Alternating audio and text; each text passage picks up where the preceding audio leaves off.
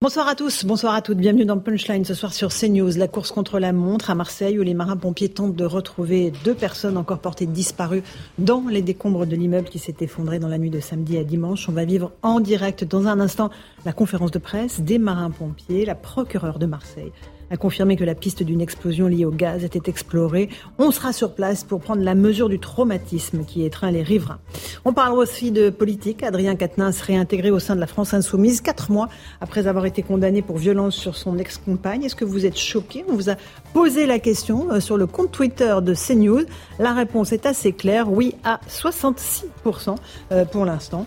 Euh, la question, en tout cas, de cette réintégration bouleverse la NUPS. Euh, de nombreux alliés de la NUPS euh, sont extrêmement énervés de cette réintégration. Va-t-il faire exploser la NUPS Adrien Quatennens, on en débat dans un instant de Punchline. Ce sera juste après le rappel des titres de l'actualité de 17h avec Somani Labidi.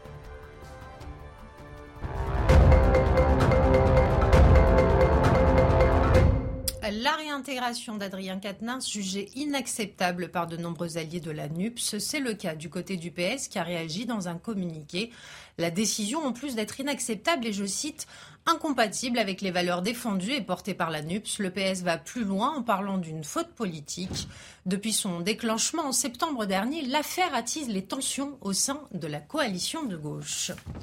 Marine Le Pen reçue à Matignon dans 30 minutes exactement par Elisabeth Borne. Une rencontre peu commune dans un contexte de tentative d'apaisement politique, avec en toile de fond la très décriée réforme des retraites. Alors qu'une partie de la gauche a manifesté son refus de rencontrer la Première ministre, la présidente du groupe RN à l'Assemblée a accepté l'invitation. Toutefois, son entourage évoque surtout une visite de courtoisie. Et puis après les attentats de Paris, Salah Abdeslam voulait partir en Syrie. En tout cas, c'est ce qu'il a affirmé aujourd'hui devant la cour d'assises de Bruxelles, où il est jugé avec huit co-accusés pour les attentats qui avaient fait 32 morts le 22 mars 2016 à Bruxelles. Arrêté le 18 mars dans la capitale belge, soit quatre jours avant les attaques, il nie avoir eu connaissance du projet de double attentat.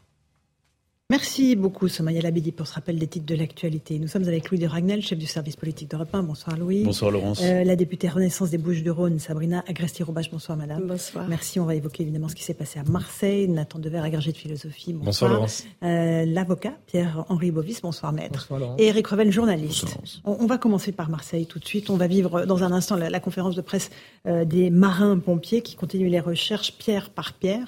Euh, d'abord, on rejoint notre envoyé spécial Thibault Marcheteau. Bonsoir, Thibault. Euh, Qu'est-ce qu'on attend de ce point précis des, des marins-pompiers d'abord, Thibault?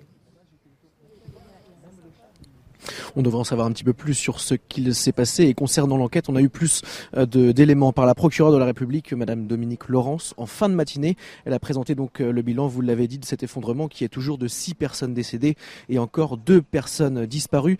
Les enquêteurs ont pu euh, identifier quatre corps, trois femmes et un homme. Elle a également, vous l'avez dit aussi, évoqué l'hypothèse d'une explosion de gaz au rez-de-chaussée. Le rez-de-chaussée d'ailleurs et le premier étage du 17 rue de Tivoli en étaient équipés. Les enquêteurs ont d'ailleurs pu se saisir des compteurs de type Linky pour analyser la consommation de ces compteurs ces dernières 24 heures et déterminer si celle-ci a été anormale ou non. L'investigation est encore en cours pour homicide involontaire donc et les recherches dans les débris continuent pour les 100 marins-pompiers de Marseille qui gardent l'espoir d'un miracle et de sortir des rescapés de cette catastrophe. On devrait donc avoir un nouveau bilan dans quelques minutes. Euh, Thibault, une petite question concernant les personnes évacuées. Il y a plusieurs centaines de personnes qui ont été évacuées des immeubles environnants. Ils ont pu, je crois, euh, escortés par les pompiers, venir chercher quelques affaires aujourd'hui? Oui, cet après-midi, on a vu plusieurs personnes accompagnées d'un agent de police ou d'un pompier pour pouvoir retourner dans leurs appartements avec un casque. Ils étaient équipés d'un casque de, protection, mais juste pour quelques minutes afin d'y récupérer des effets personnels. Alors, on a vu des gens avec des valises, des produits d'hygiène, mais également des animaux de compagnie. En tout, c'est 43 immeubles qui ont été évacués depuis hier, ce qui représente environ 280 personnes. Tous n'ont pas eu la chance d'ailleurs d'accéder à leurs appartements, tout simplement parce qu'une dizaine d'immeubles sont considérés comme trop fragiles par les secours pour être être visités. Impossible de savoir à l'heure actuelle quand est-ce que ces habitants pourront rentrer chez eux. Merci beaucoup Thibault Marcheteau. Vous nous prévenez hein, dès que les pompiers font leur point presse, parce qu'il y a beaucoup de choses qu'on attend d'eux, euh, Madame la députée. Euh, D'abord, le traumatisme dans la ville euh, et dans cette, cette rue Tivoli où s'est déroulé le drame, il est, il est énorme. Infini. Énorme. C'est un choc pour tous les Marseillais, mais pour, pour la France entière. On ne s'y attendait pas. Donc la soudaineté en fait du drame et le, nombre de personnes, c'est-à-dire un immeuble et demi qui s'effondre, hein, c'est le, le 17 où a, eu, lieu l'explosion, le 19 à côté euh, qui, s'effondre, qui risque de s'effondrer, une partie du 15 effondrée. Donc non, non, c'est un choc. Surtout, on n'a pas encore retrouvé toutes les victimes. Mhm. Euh, on attend tout à l'heure euh, les marins-pompiers, surtout les marins-pompiers, vous savez, ils sont arrivés quatre, quatre minutes après les appels. Mhm. C'est-à-dire que c'est grâce à ça qu'on a réussi à évacuer toute la rue de Tivoli et, et, même aux alentours. C'est-à-dire ça a évité d'autres drames parce que le, le nous, les marins-pompiers, c'est déjà on y est très attachés, mais surtout ils, euh, ils, ont un professionnalisme tellement exceptionnel que voilà, mm. on, là on se rend compte. Et puis il y a beaucoup de gens qui viennent leur apporter. Euh, hier, je voyais encore des courses. Euh, on vient leur amener du thé. On est, il y a, il y a des périodes assez mm. exceptionnelles sur le plan religieux. Il y a le Ramadan en même temps.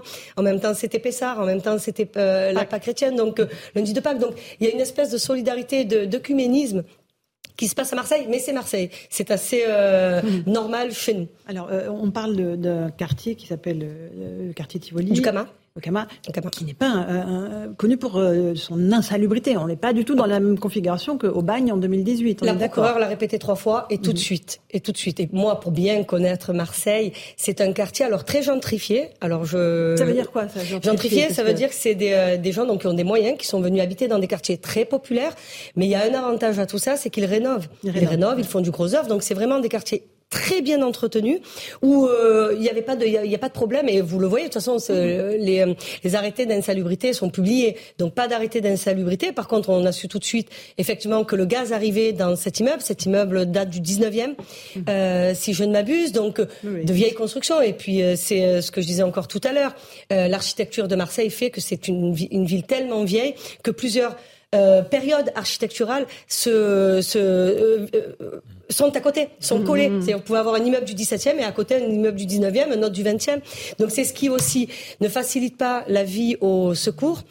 Donc ce quartier est absolument, de toute façon, je le répète, ça n'a rien à voir avec la rue d'Aubagne. Maître Bovis. Ce qui est d'autant plus, d'autant plus dramatique de ce qui se passe à Marseille, parce que Marseille qui est frappé en 2018 là pour des immeubles hein, qui mmh. sont insalubres, et là maintenant en 2023 pour un immeuble qui ne l'est pas. Et donc, on a le malheur qui, qui, frappe à la porte de Marseille deux fois sur des sujets similaires, mais pour des raisons différentes, ce qui est d'autant plus dramatique. Et c'est la raison aussi pour laquelle, et d'ailleurs, c'est à souligner, il n'y a eu aucune polémique.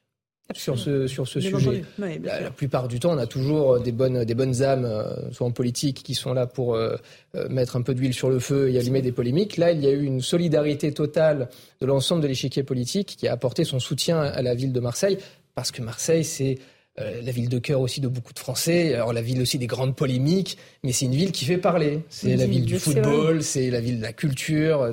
Donc c'est une ville que tout le monde apprécie. Alors soit euh, euh, et cette ville avec mm. passion, soit l'aime avec passion. Mais en tout cas, ne laisse pas, euh, ne laisse pas indifférent. Et, euh, et donc ce qui, ce qui rend d'autant plus voilà dramatique. D'ailleurs, et c'est pour le coup une des rares fois où, je, où, j'ai été d'accord mm. avec Jean-Luc Mélenchon tristement, c'est lorsqu'il a eu ce, ce tweet à, qui, qui, qui sonne aussi vrai, c'est-à-dire pourquoi le, malheur mm. frappe autant de, de, fois la porte de Marseille, puisque Marseille défrait la chronique autant sur des sujets de, de trafic de, stupéfiants, et là maintenant sur des sujets de logement. Euh, d'habitation. Euh, ce matin, le ministre du Logement a été mon invité sur CNews. Écoutez ce qu'il disait Olivier Klein. Euh, cet immeuble n'était pas repéré euh, comme, un, comme insalubre. Euh, on est dans, dans un quartier qui va bien dans le, centre de Marseille. On n'est pas sur d'autres problématiques d'habitat insalubre comme on a pu le connaître et comme on le connaît encore à Marseille et ailleurs, hein, dans, ce, dans cet habitat ancien sur lequel on est extrêmement mobilisé. Mais là, non, il n'y avait aucun signe de fragilité sur cet immeuble. C'est pour ça qu'il est extrêmement important de comprendre ce qui a pu se passer. Voilà, et on en saura plus dans quelques instants. Louis de Ragnel, c'est un, drame évidemment auquel les Français euh, se sont vraiment identifiés. Il y a eu vraiment beaucoup d'émotions autour de ça. Absolument, parce que alors pour toutes les raisons que vous évoquez, euh, vous évoquiez tout à l'heure, euh, mais aussi parce que je pense que dans la mesure où cet immeuble ne présente aucun élément d'insalubrité ou de vulnérabilité, bien, je pense que beaucoup de gens se disent que ça peut leur arriver demain, après-demain. Et je trouve que ce qui est intéressant dans ce que dit le ministre de la ville ce matin et du logement, je crois qu'il a, il a les deux attributions, c'est qu'en fait, on attend tous le résultat de l'enquête enquête judiciaire. Mais s'il n'est pas établi qu'il y avait euh, il y a un élément déclencheur qui, qui montre mhm. cette euh, fragilité, cette faiblesse, eh bien effectivement, euh, ça pose des questions. Et je pense que c'est pour cette raison que tout le monde se sent concerné par ce drame.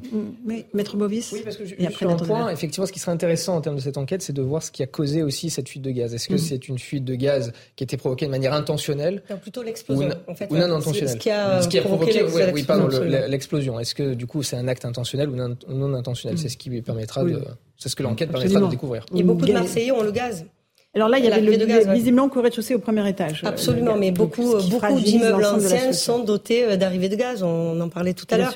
Donc, euh, une des questions, en tout cas, qui revient beaucoup, c'est est-ce que au regard de l'ancienneté de la ville, l'une des plus vieilles villes du monde, je rappelle, de 1600 ans, et euh, c'est euh, les constructions partent du XVIIe siècle euh, à nos jours. Donc, est-ce que tous ces immeubles sont capables d'accueillir en fait le gaz de ville? Parce que nous, euh, c'est le gaz de ville. Donc, non, beaucoup, beaucoup de questions, mais ça, ce sont les questions des habitants. En tout cas, c'est sur place. de France qui sont, enfin, vous vous rappelez l'ancienneté, l'histoire de la ville de Marseille, mais il y a énormément de villes de France qui sont concernés par les mêmes problématiques. Même euh, Paris, qui a eu des, des, des ajustements successifs, qui euh, c'est une ville qui, qui, a été en chantier permanent. L'histoire de la France, c'est une très Exactement, ville. Exactement, plein euh, de plein de villes partout en France qui sont confrontées exactement aux mêmes problématiques. Alors Nathan Devers, il y a un caractère universel à ce qui s'est passé en fait dans ce drame. Oui, c'est vrai. Moi, je pense comme, comme beaucoup, quand j'ai appris la nouvelle sur mon téléphone, comme ça, qu'il y avait eu une explosion et un immeuble effondré à Marseille, euh, j'ai cru, enfin mon premier réflexe a été de me dire que c'était peut-être lié à un problème euh, d'urbanisme, d'architecture, de vétusté, euh, comme la précédente fois. Et en effet, la grande le double sentiment que j'ai depuis depuis ces quelques jours, c'est premièrement le sentiment atroce et en même temps, enfin atroce et profondément, si vous voulez, presque métaphysique d'une tragédie sans cause, d'une tragédie absurde. Enfin, on verra l'enquête. Hein, il y a peut-être des, des causes, mais en tout cas, a priori, d'une tragédie potentiellement sans coupable ou sans responsable ou sans ou sans explication qui pourrait euh, euh, cristalliser la, colère, qui pourrait diriger la colère. La colère semble être presque là contre le, en tout cas pour l'instant, contre le mm-hmm. contre le destin, contre le, le, hasard qui est aveugle. Et, et deuxièmement, et j'étais parfaitement d'accord avec, enfin totalement d'accord avec vous, euh, j'ai été aussi frappé, mais là au sens positif par d'abord par la grande vague de solidarité qu'on a observée euh, chez les Marseillais. Euh, enfin, premièrement, le professionnalisme et l'héroïsme euh, des, des, des, des, des marins-pompiers. deuxièmement, des habitants de Marseille qui ont proposé tout de suite d'aider les gens qui avaient été évacués, d'aider les familles des victimes, des collectes de linge, etc. Et troisièmement, il est vrai, par la dignité, et c'est assez rare quand même dans le débat public en France, et on peut quand même le relever, et il n'y a pas besoin non plus de, de s'en féliciter, parce que c'est normal, mais si vous voulez, par l'absence de polémique, et euh, sachant que c'est vrai qu'il arrive assez régulièrement dans le débat public que des drames, même parfois des drames sans explication politique, soient instrumentalisés de manière, de manière abjecte. Et là, c'est vrai que quand euh, un, une absence de récupération a lieu, non seulement il faut le noter, mais il faut peut-être utiliser cela comme exemple pour les autres drames analogues. Euh, on va juste écouter la procureure de Marseille, je vous passe ensuite la parole, Eric Reveil, qui revenait euh, ce matin euh, sur ce drame, évidemment. Nous sommes en train de travailler sur euh, l'hypothèse donc de l'explosion au gaz. Nous en avions déjà parlé. Ce que nous savons, c'est que dans cet immeuble, donc avec un rez-de-chaussée et trois étages, seul le rez-de-chaussée et le premier étage étaient équipés au gaz. Ce que nous avons pu récupérer sur place, et ce qui est un élément intéressant pour nous, et que nous avons pu récupérer euh, le compteur euh, de gaz du premier étage du bâtiment.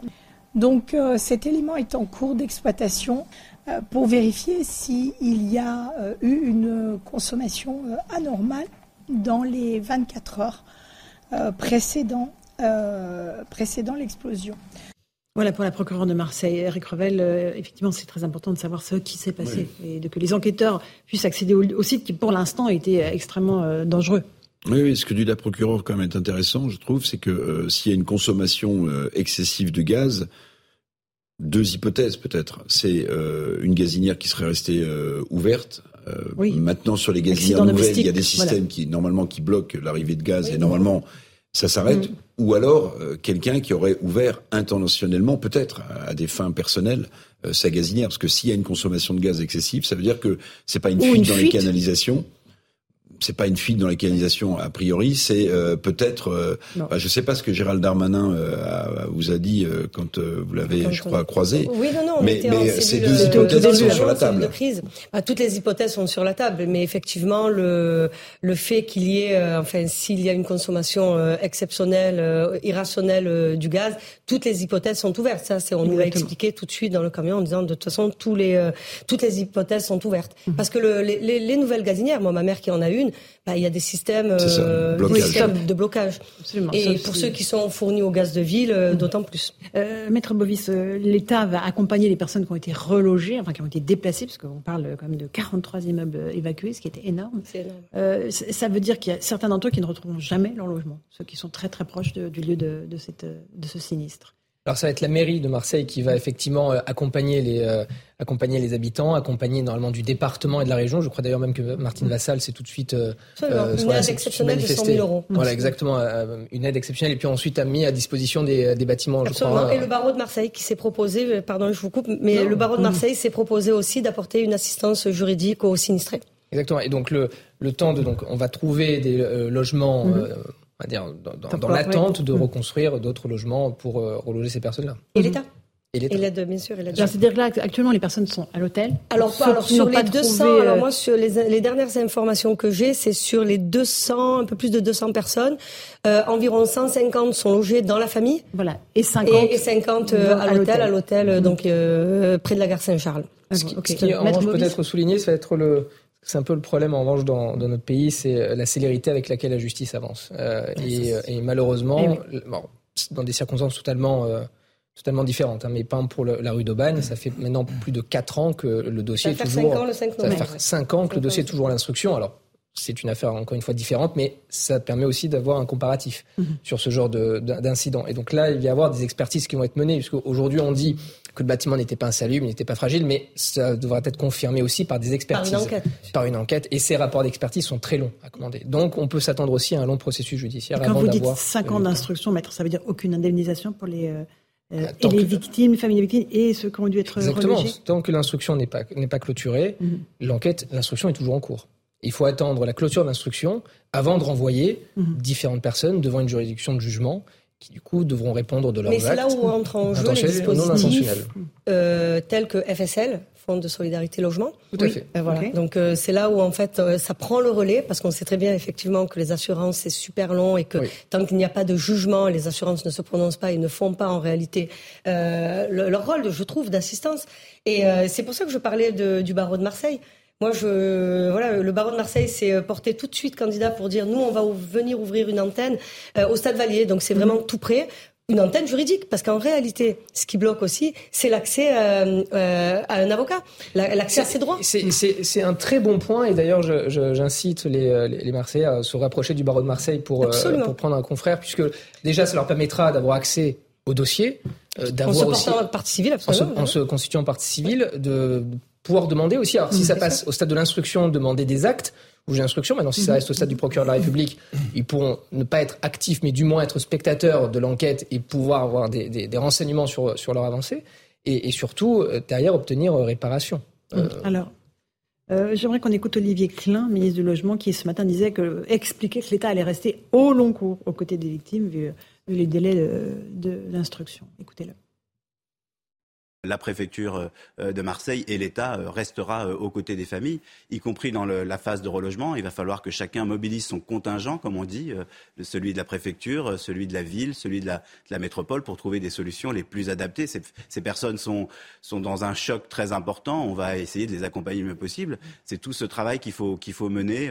En, grande proximité, avec beaucoup d'attention et, et, de solidarité. La solidarité s'est déjà mise en place, bien évidemment, euh, à Marseille, de façon euh, spontanée, les associations, les associations caritatives, la mairie de, euh, de Marseille, dont je souligne la qualité du, du travail, les services de la préfecture, tout le monde est extrêmement mobilisé depuis trois jours. Et, c'est vrai, Louis de Ragnel, l'État, et Emmanuel Macron en particulier, s'intéresse beaucoup à Marseille.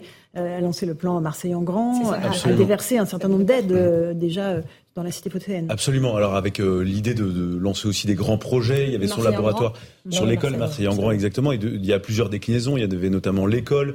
Il y avait aussi euh, la relance d'une partie de l'économie, les flux avec la Méditerranée. Mais s'agissant quand même de, de, de, ce que vient de dire le, le, ministre du logement et de la ville, euh, souvent l'État dit oui, on ne vous abandonnera jamais.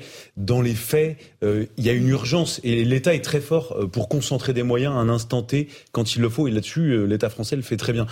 La difficulté quand même, euh, c'est que dans six mois, bah, la vie reprendra un peu son cours et la préfecture aura d'autres priorités.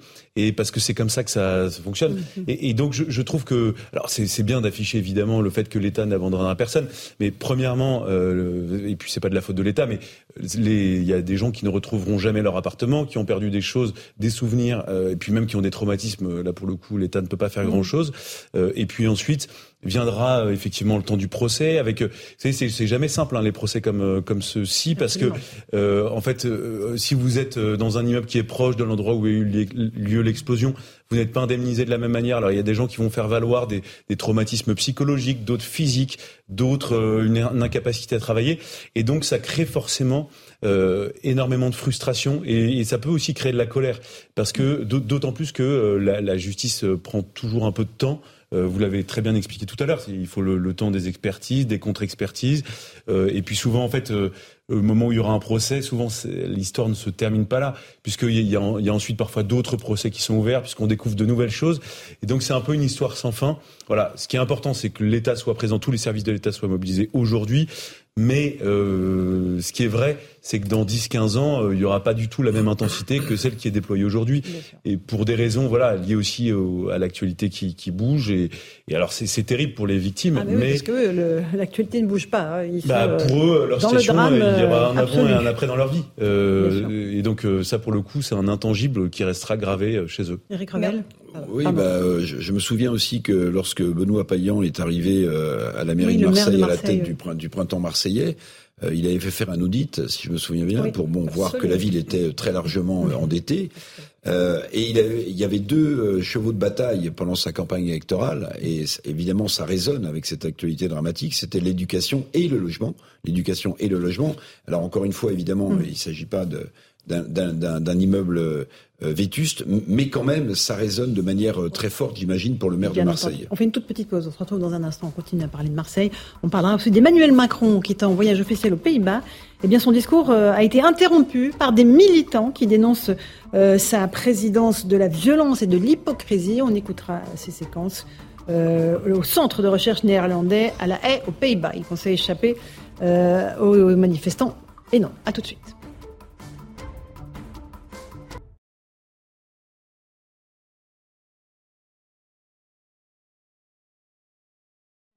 Euh, en plein discours euh, au centre de recherche néerlandais de La Haye. Euh, il y a un petit écho là, on va peut-être l'arrêter, et qui pensait faire un grand discours fondateur, hein, c'est ça, sur l'Europe, Louis, sur, les, la souveraineté, la, de l'Europe. Absolument. il est reçu par le roi et la reine aussi, et qui a été interrompu par des manifestants avec des banderoles de stop à la présidence de la violence et de l'hypocrisie. Écoutez et regardez cette séquence. What you do and how much you delivered such strong messages, not just for Europe, but for humanity and our common values. Hello. I think we lost something. Where is French democracy? Where did we lose it? I can, I can answer this question if you, if you give me some time.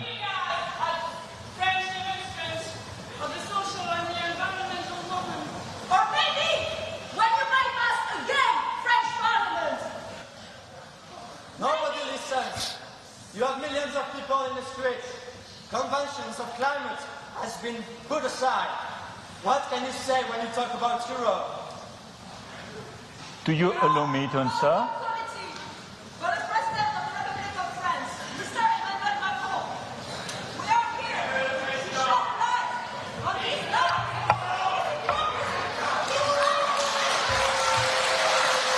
Voilà pour cette séquence d'Emmanuel Macron interrompue en plein discours. Euh, décidément, euh, les manifestants le suivent en réalité, Louis de Ragnel. Ils sont euh, non seulement en France, mais à l'étranger. Absolument. Et donc là, ce qui est compliqué, ce qui est difficile pour Emmanuel Macron, c'est que parmi les personnes qui ont fait cette, qui ont prononcé ces, ces slogans, il y a des, il y a des, il y a des, des ressortissants des Pays-Bas, mais il y a aussi des Français.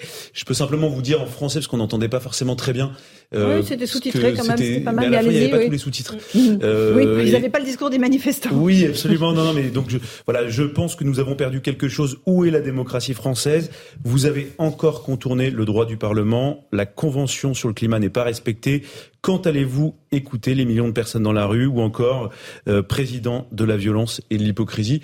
Donc ce sont des slogans qui sont assez durs euh, pour Emmanuel Macron, d'autant que Emmanuel Macron avait prévu euh, un discours un peu de relance des fondations de l'Union européenne, de relance euh, de la souveraineté économique européenne euh, à l'occasion de ce déplacement-là. Donc ça tombe effectivement très mal. Et donc ah, c'est une image terrible. Après la voilà après la, la, la, séquence en Chine où il a dû s'occuper de problèmes de politique intérieure avec Elisabeth Borne et, euh, et d'autres sujets voilà à, à, distance et eh bien là à peine arrivé euh, c'était la première prise de parole depuis qu'il mettait le, les pieds avec son épouse sur le, le sol de, des Pays-Bas et donc il est interrompu. Donc euh, c'est vrai que c'est pas terrible pour lui. Madame la députée, euh, Renaissance. Bah, oui, non, non, moi, je, enfin, je, je, soulève quand même que c'est le seul président de la République qui s'exprime en anglais, et qui s'exprime parfaitement. Et enfin, non, mais moi je suis désespérée, je sais. Mais... Macron, mais non, pas mais moi je suis. Bien, non, absolument. mais on rappelle aussi que ça fait un petit moment, quelques années, non, qu'il n'y a pas eu de visite euh, d'État euh, aux Pays-Bas. Bon. Allez, on va pas vous accabler. Maître Bovis, on va pas vous accabler. Moi, je suis, non, moi je suis atterrée. Franchement, non, mais Allez, Maître je défends mon président parce que c'est bizarre d'être. Euh, Allez faire l'avocat du diable. Allez, faites. Non, mais le, moi j'ai tendance à croire, si vous voulez, que le président de la République est du côté des institutions et donc du côté de l'ordre. Et j'ai tendance aussi à croire que euh, toute cette mouvance d'extrême gauche ou du moins de militants qui euh, manifestent et qui vont jusqu'à interrompre des discours officiels mmh. euh, ont plutôt tendance aussi à renforcer Emmanuel Macron dans son rôle justement de président de l'ordre face au désordre. Et donc j'ai plutôt tendance à mmh. croire que ce jeu-là est contre-productif par rapport au message qui veut être passé, parce que dire président de la violence, président euh, de l'hypocrisie, etc., que ces personnes-là aillent dans des vraies dictatures, oui. que ces personnes-là aillent vivre, aillent vivre dans, dans certains pays, euh, dans certains pays africains où la liberté d'expression est réduite, ou du ou moins dans les pays du en, Moyen-Orient, en Corée du Nord, ou dans certains, dans, dans, dans certains pays, euh, exactement. Donc je, je pense que les mots sont évidemment exagérés, le, la violence euh, moi, quand je vois que des manifestants s'en prennent à des policiers, à des pompiers, euh, s'en prennent à des boutiques, à des voitures de personnes qui n'ont strictement rien demandé et qui renversent Paris et qui mettent Paris à feu et à sang, presque, oui, j'ai plutôt tendance en fait, la, à croire la... que ça renforce justement le moi, discours je, du président. Je suis d'accord avec vous sur le fond. La difficulté, c'est que cette séquence-là, forcément, la presse, la presse française et sans doute la presse euh, mmh. étrangère va aussi en, en, parler forcément. Demain, on parlera de ça. Euh, et donc pour Emmanuel Macron, c'est plus que désagréable, c'est humiliant. C'est une image qui est désagréable. Pour autant, il faut quand même aussi saluer la réaction euh, d'Emmanuel Macron qui a été plutôt sereine. Ce que je veux dire, vous êtes président, vous vous affichez un discours, vous ne vous attendez vous pas. Il y a, vous êtes en visite d'État, il y a des manifestants qui vous interrompent le discours en vous en, en balançant des, des invectives horribles ils gardent comme une certaine sérénité à leur répondre, à leur dire bah, écoutez, je vais vous répondre si vous me donnez quelques instants. Alors ça peut peut-être donner un côté péremptoire et à, à la séquence, mais bon. j'ai trouvé que la réaction était plutôt, euh, était plutôt euh, sereine. Je suis pas d'accord avec vous pour deux raisons. D'abord, je pense qu'on peut pas comparer euh, une situation dans un pays démocratique euh, avec l'argument de dire euh, dans des dictatures c'est pire, en Corée du Nord c'est pire, etc. Il me semble que l'esprit démocratique c'est exactement le contraire de ça. Que si on est à chaque fois qu'il y a un problème, on dit mais il y a des pays où c'est pire. En fait, c'est aller vers l'immobilisme et c'est aller vers la contraire de la dynamique de la démocratie. La démocratie, c'est le seul régime dont le principe ne peut pas exister effectivement. Quand vous dites une tyrannie, il y a des régimes dont la réalité effective, c'est que ce soit une tyrannie. Une démocratie, c'est impossible que le peuple ait le pouvoir. Donc le principe de la démocratie, c'est l'insatisfaction. Je vous ouais. interromps un instant, on va partir à Marseille écouter le, le commandant euh, qui s'occupe des recherches et, et, on reviendra à la situation avec Emmanuel Macron. Mais d'abord, on, écoute le commandant Fabien. Oui, je, euh, Florence, euh, Florence derrière là-bas. Tout le monde est prêt oui. Euh, non. Non, pas encore. Okay. Désolé, on a une rate de pile euh, de dernière minute. Vous avez vu, on a un esprit de corps. Hein. Putain, ouais, non, ça, va, ça va pas durer en fait. Allez, on commence, non, je Eh, Ils viennent de tomber en rate. Bah non, il a fait un instant. C'est pour le plaisir de faire attendre. Euh, ouais. Merci à tous. On est prêt Allez, c'est C'est bon. Allez-y. Très bien, donc le, point de la situation au moment où je vous parle. Donc euh, sur l'ensemble de, de, la journée, nous avons continué à, à réaliser les opérations, les opérations de recherche. nous avons pratiquement terminé sur le, au niveau du numéro 17 et comme vous le savez, il y a une partie du 15 qui s'est effondrée. Donc nous avons axé l'ensemble, enfin une partie de nos efforts, pardon, sur, sur le numéro 15, avec un point d'attention puisqu'en fait les structures contigu donc, du numéro 19 hein, euh, et euh, du numéro, du numéro 13, euh, donc risque 11, par m'excuser, risque de, s'effondrer à tout moment. Donc nous avons une très grande vigilance. donc ça prend un peu plus de temps. nous privilégions l'action manuelle avec quelquefois de la partie mécanique au regard des, volumes, des volumes de gravaille, surtout de leur, de leur densité. Euh, voilà où nous en sommes. Aujourd'hui, le, bilan reste le même que celui qui vous a été communiqué euh, hier soir. Vous n'avez pas, trouvé les deux corps euh, qui manquent dans le 17 Non, non, comme je viens de, voilà, de, vous, de vous le dire, nous sommes toujours sur le même, sur le même bilan un bilan humain. Est-ce qu'il y a encore un, espoir de retrouver ces, personnes vivantes avec le temps qui passe? Il y a toujours, euh, toujours espoir. Euh, je veux dire, quand si on remonte euh, les différents événements de sauvetage et de déblaiement, vous savez, voilà, vous savez comme moi qu'il y, a des histoires extraordinaires. Ce qui, l'avantage que nous avons, c'est la météo. Voilà, qui est plutôt, plutôt clémente. le désavantage, en fait, c'est le type de construction euh, là où il y a des structures de, béton qui pourraient faciliter les poches de survie, eh euh, sur ce type de, bâtiments tels que vous les avez euh, derrière nous, ce sont des pierres, des pierres et de, la terre, et, donc ça facilite moins, les chances de, comment dire, de, poche.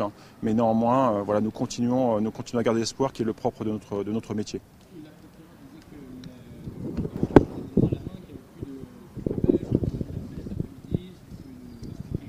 Alors c'est essentiellement, euh, essentiellement à la main et comme je vous le disais ponctuellement euh, pour les matériaux euh, d'une masse très significative. Là, nous n'avons pas d'autre choix que de faire intervenir très ponctuellement la, partie, la partie mécanique. Mais oui, essentiellement, c'est à la main aujourd'hui. Voilà. Au niveau du périmètre de sécurité, peut-être, est-ce qu'il va rester le même demain Est-ce que certaines personnes pourront Tant que nous sommes sur une opération de, sauvetage, comme l'a dit euh, le maire de Marseille, euh, donc qui est le directeur des opérations, tant que nous sommes sur une opération de sauvetage, nous resterons sur ce périmètre, euh, puisque c'est d'abord la, première, la première action et c'est notre priorité. Et, concomitamment, nous faisons des expertises depuis le début des événements, mais nous continuons à mettre en place une stratégie pour pouvoir apprécier comment dire, le niveau de risque ou l'absence plutôt de risque euh, sur l'ensemble de la zone. Et à partir du moment où nous aurons cette vision globale, nous pourrons définir une, stratégie et la proposer à, Monsieur le maire euh, pour réintégrer l'ensemble des habitations. Mais encore une fois, nous sommes toujours sur cette phase de, recherche. Est-ce que vous avez un chiffre de la quantité de débris qui a été retiré À l'heure où je vous parle, nous avons euh, retiré 950 mètres cubes de débris. Et il y en a c'est une estimation, euh, mais il y en a au moins encore 500 euh, mètres cubes à, retirer. Mais il ne faut pas euh, conclure de ces chiffres une approche linéaire. C'est pas parce que nous avons mis autant de temps à sortir 950 mètres cubes que nous en mettrons, comment dire, un peu moins pour, pour sortir 500 mètres cubes. Ça dépend beaucoup de choses. Bien évidemment, au moindre soupçon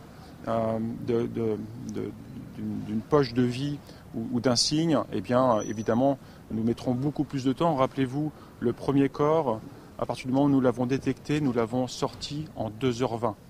Voilà. Donc ça dépend vraiment de, la façon euh, dont, nous retrouvons les, je l'espère, malheureusement d'accord. Donc on ne peut pas déduire euh, de notre passé en fait euh, un, futur proche quant au, temps d'intervention. En ce qui concerne le, dispositif, il y aura autant de marins-pompiers euh, cette nuit que la, nuit dernière, une centaine euh, de manière continue qui se relaient Exactement, voilà, c'est là, là où est notre, notre force. voilà, nous avons une unité 100% professionnelle et, et, donc aguerrie, entraînée, et donc nous avons mis en place un cycle de travail et de repos. Et donc nous serons sur le même dispositif qu'aux premiers, instants d'intervention. Voilà pour euh, ce point fait par le commandant Fabien, donc, euh, qui est des marins-pompiers qui euh, dirigent les opérations de secours. pas de nouveau bilan, hein. toujours six corps qui ont été dégagés des décombres. A priori, pas de nouvelles découvertes aujourd'hui, Madame la députée. Et un déblaiement à la main? Mmh. et un déblaiement à la main. c'est un déblaiement à la main depuis des heures et des heures pour essayer de garder le maximum de, de chances mmh. aux survivants s'il y en a parce qu'à un moment donné, euh, il nous l'avait très bien expliqué lors de la cellule de crise, les, euh, les grues, effectivement, c'est pas aussi précis euh, qu'une main humaine, donc tout est fait limite pierre par pierre. Hein. Moi, j'étais sur place. C'est les choses sont faites de manière, euh, bah, c'est vraiment c'est manuel et c'est surtout très précautionneux parce que vous, moi, j'ai été attentive à ça. La manière dont on enlève la pierre, on la jette pas comme ça, il la pose c'est-à-dire qu'on sait qu'il risque d'y avoir des corps à côté. Donc, euh, on, voilà, je, la, la, la, délicatesse et l'humanité de, des marins-pompiers, moi, m'a touché, hmm. m'a mais vraiment m'a percuté, parce que je me suis dit, enfin, c'est pas le premier réflexe. Le premier réflexe, ça serait peut-être d'enlever comme ça, pas du tout. Ils font pierre par pierre, ils font très attention. Oui. Ça tient à la structure du bâtiment, disait-il. C'est un bâtiment assez ancien, donc c'est de la pierre absolument, et de la terre. absolument, et du calcaire qui s'est absolument euh, euh, effondré. Et puis la, la violence de l'explosion, parce que, je le rappelle, l'explosion a été entendue à des, à des centaines de mètres à la ronde. Donc euh, suffisamment euh, loin, suffisamment forte pour euh, effondrer un immeuble, celui d'à côté, et mettre en péril tous les autres. Hommage aux marins-pompiers à leur travail absolument, absolument. dans les décombres de cet immeuble. On suit cette affaire évidemment avec notre envoyé spécial Thibault, Thomas Thibault Marcheteau. on va revenir sur ce qu'on évoquait juste auparavant. Emmanuel Macron interrompu euh, alors qu'il était en voyage officiel aux, Pays-Bas, un président qui décidément, euh, quand il est en France, euh, a du mal à se déplacer, Nathan Dever, disiez-vous, et qui également à l'étranger est apostrophé par des manifestants. Oui, ces images aux Pays-Bas étaient, me semble-t-il, des images de vérité. C'est-à-dire qu'on a un président euh, qui feint de faire comme si son mandat pouvait continuer euh, comme si de rien n'était, euh, comme s'il pouvait aller nous parler de refondation de la démocratie et d'Europe à l'international, en étant le l'avatar mondial du progressisme, mais qui, dans son propre pays, là, a un grave problème parce qu'il met en avant des mesures qui sont des mesures antisociales, en écrasant, enfin pas en écrasant, j'enlève le mot, mais en jugulant l'esprit parlementaire en méprisant l'esprit euh, du débat parlementaire et en étant dans une situation où l'extrême droite n'a jamais été aussi haut dans l'histoire du pays, puisque euh, le sondage récent montrait que Marine Le Pen était donnée devant lui et donnée, je crois, à 55% au deuxième tour si l'élection avait lieu demain. C'est un record dans l'histoire de la République française et c'est l'œuvre euh, du contexte politique qu'il contribue à créer. Alors il n'est pas le seul responsable de ce, de ce climat, mais il est quand même l'un des premiers responsables. Et, et puis, dernière chose, puisqu'il était question de violence, il y a aussi il y a récemment un sondage qui montrait qu'il y avait une part importante de Français qui n'avaient pas envie d'aller manifester parce qu'ils avaient peur du contexte. Je suis le premier à critiquer les, les, les casseurs qui, qui, qui s'en prennent à la police et qui nuisent à, à l'esprit pacifique de ces manifestations. Mais la question aussi en face des méthodes d'organisation, de, maintien de l'ordre des, des, manifestations peuvent se poser. Donc me semble-t-il, c'est les personnes qui ont interrompu son discours. C'est jamais bien d'interrompre un discours, mais ils ont montré des images qui sont des images de vérité. Éric Revel. Bah, moi, je trouve que ce qui arrive au président de la République aux Pays-Bas, c'est le, le, symptôme de ce qui risque de lui arriver dans les mois, les mmh. années qui viennent, parce que quatre ans, ça va être long. C'est quoi? Bah, C'est d'être interrompu euh, sans arrêt par des manifestants ou par des contestataires.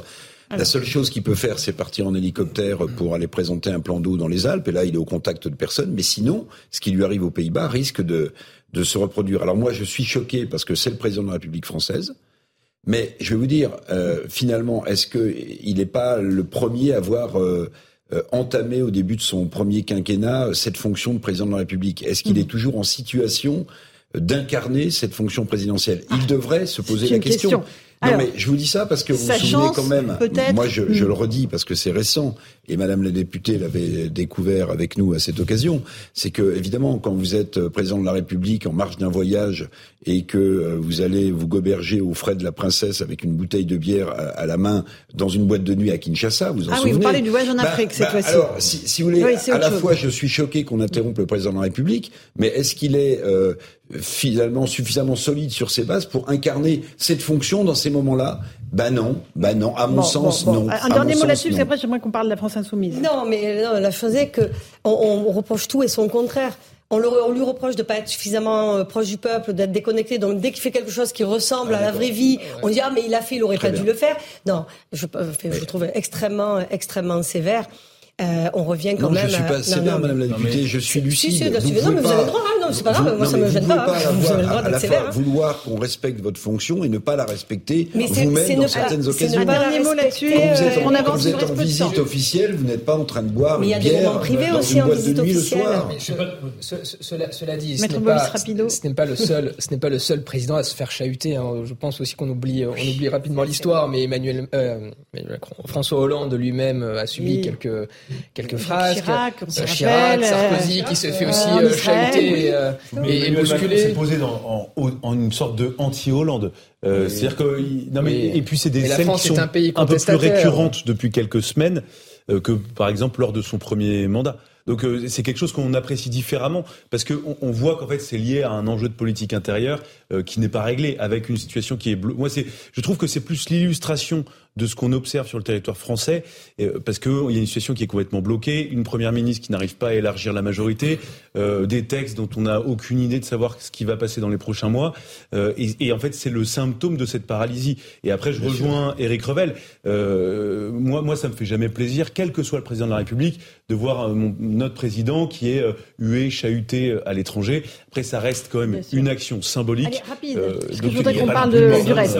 Nathan, Nathan, Et rapidement. ces débats, à mon avis, auront une sacrée question aussi sur les. Mais ça Non, non, non, allez, c'est Nathan. une chose qui, à mon avis, est très importante, c'est que il faut quand même voir qu'à l'échelle internationale, et notamment dans les démocraties, la France, là, a une très mauvaise image. Quand on lit la presse internationale et qu'on voit ce que Mais disent les journalistes, les justement, commentateurs internationaux, et qui disent qu'il y a un moment qui est là, un moment autoritaire, un moment qui n'est pas oui. respectueux de l'esprit des institutions françaises, c'est quand même écrit dans des, je, je ne fais que vous citer des articles internationaux.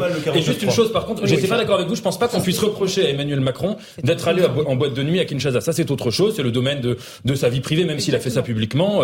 Euh, je, je- et c'est- et une vision puritaine des choses. C'est une vision puritaine des choses. De puisque du coup, c'est la liberté d'expression qui est aussi offerte dans ce pays, de manifester, de, de dire son mécontentement, etc.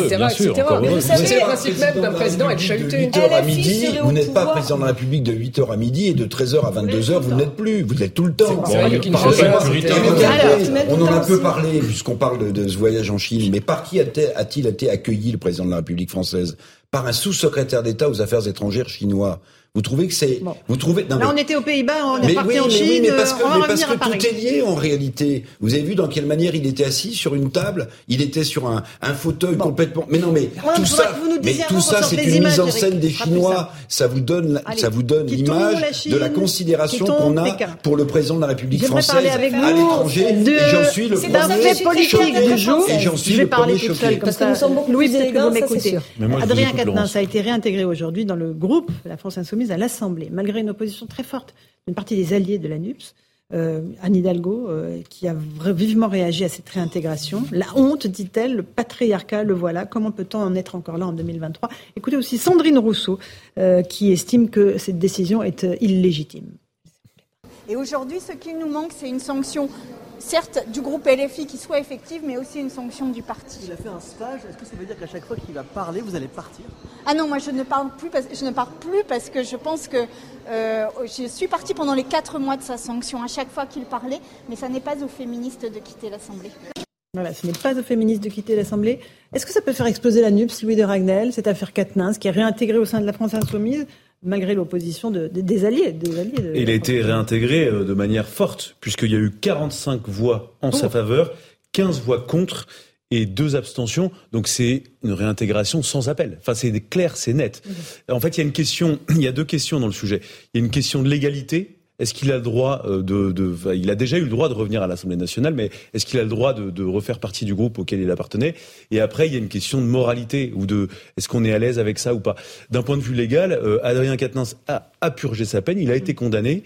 Euh, en plus, il, va dans une association euh, euh, de sensibilisation aux droits des femmes, au respect des femmes. Je sais que vous pouffez, mais de fait. Non, non, non, non, mais je, Mais- je mais- vous laisse Pardon. dérouler votre raisonnement, mon cher Non, Louis. non, mais là, je suis sur le, de- de- le terrain de la légalité. Et, et aujourd'hui, euh, si vous voulez, la, la France insoumise avait suspendu Ça euh, vous choque pas, en fait son adhésion. Bah non mais à- moi à partir du moment où il a purgé sa peine mais, mais non mais mais réellement Bon, bon, non, Et- non, mais- mais, je suis pas en train de dire que Adrien Quatennens c'est un saint. et ensuite il y a la, et ensuite et voilà. ensuite voilà il y a la question de la moralité et ça intervient dans un contexte où les partenaires de Alors, la Nupes le parti ma communiste que les écologistes et les socialistes ne rêvent que d'une chose c'est de, de, de- et de flinguer l'hégémonie de Jean-Luc Mélenchon. Et qui et le petit protégé de Jean-Luc Mélenchon, Ah, Adrien Quatennens. Donc c'est vraiment le talon d'Achille. Et donc pour eux, c'est du pain béni. Parce que au-delà de l'aspect moral, Laurence, non mais c'est très important. Au-delà de l'aspect moral, il y a beaucoup de gens qui en fait derrière l'affaire Quatennens essayent de s'en prendre à l'hégémonie de Jean-Luc Mélenchon. Et donc tous les partenaires de la Nupes s'en donnent à cœur joie parce que maintenant ça fait plusieurs semaines qu'ils ne rêvent que d'une chose, c'est de destituer l'influence, de casser l'in- l'influence de Jean-Luc de Mélenchon et Tout de le monde prendre aura son la pouvoir. parole. Maître Bovis. Non, je ne sais pas si Sandrine Rousseau vraiment a la légitimité pour s'exprimer sur ce genre, ce genre de sujet. La fausse toute procureure la de la légitimité nation, que le peuple lui a accordée. La fausse procureure de la nation qui euh, déjà euh, Députée de la chargeait, République. euh, Bayou à l'époque, euh, bon, et elle s'est faite largement. même, comme je leur disais, je, le- je les leur laisse. hein. Exactement. Et donc, euh, non, concernant Quatennens, écoutez, c'est assez paradoxal. C'est-à-dire que d'un côté, au départ, on pouvait se réjouir effectivement de ce qui, euh, se réjouir euh, euh, de manière un peu un peu sadique, mais de ce qui euh, arrivait à, à Adrien Quatennens, puisque ceux qui donnent des leçons de morale.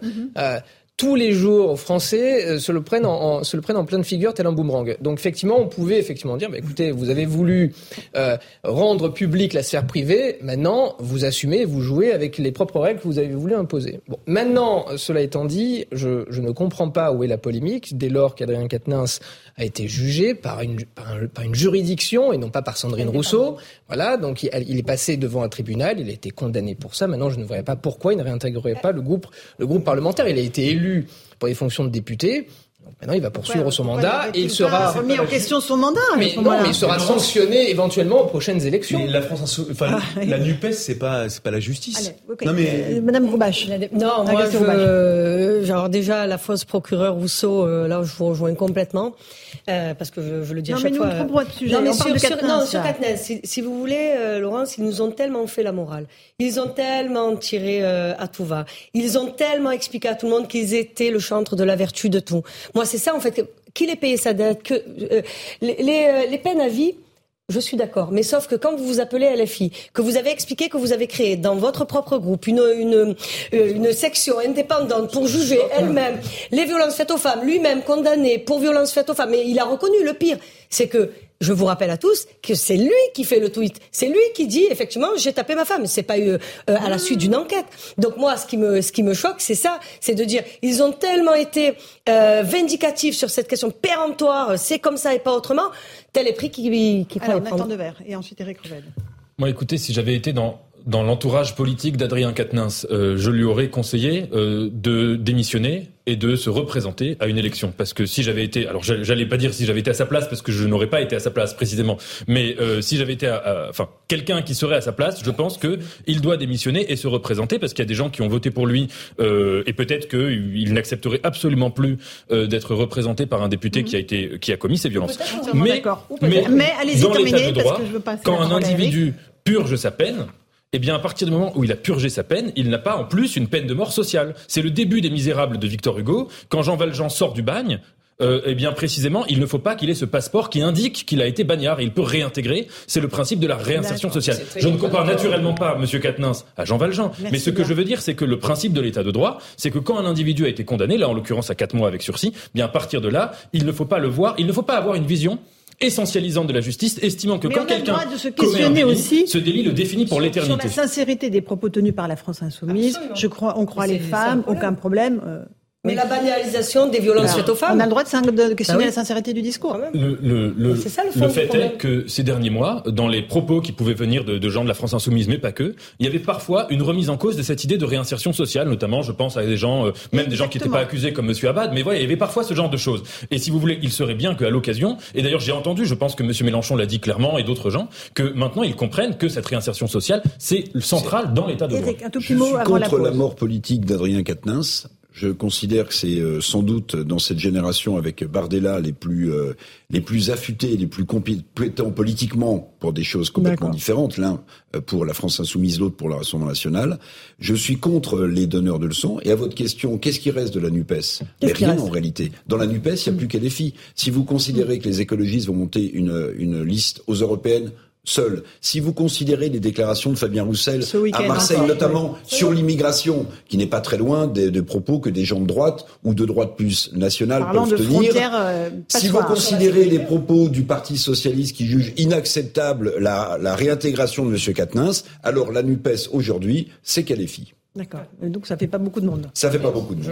Je, mais euh, pardon, moi, je, je, je, maintiens, je maintiens cette ligne qui est de dire que la sphère privée doit rester dans la sphère privée, n'a rien à faire dans la sphère publique. Et c'est faire le jeu de la gauche, à mon avis, que de vouloir intégrer la sphère publique Oui, mais- dans, mais la, dans la sphère privée. dans la sphère Quand vous publique. défendez des positions politiques, vous devez les respecter. Ça, ça, il faut quand même, il faut Ah, quand c'est même la être- roseur arrosée. Mais- C'est mais la bien roseur c'est la mais roseur bien arrosée. Mais il a été puni pour ça, il a été quand quand Je vous dois êtes un homme public, votre vous vie interrompre.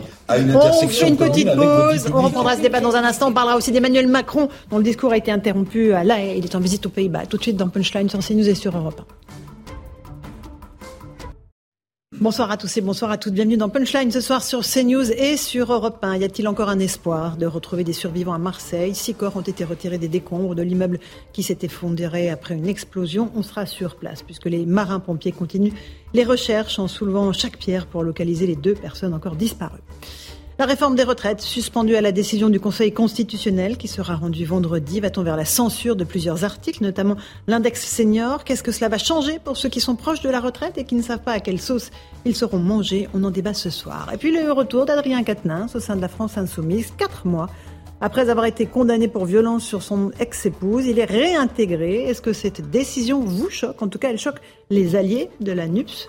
Est-ce que la NUPS va exploser? On y répond ce soir dans Punchline sur CNews et sur Europe 1, juste après le rappel des titres de l'actualité.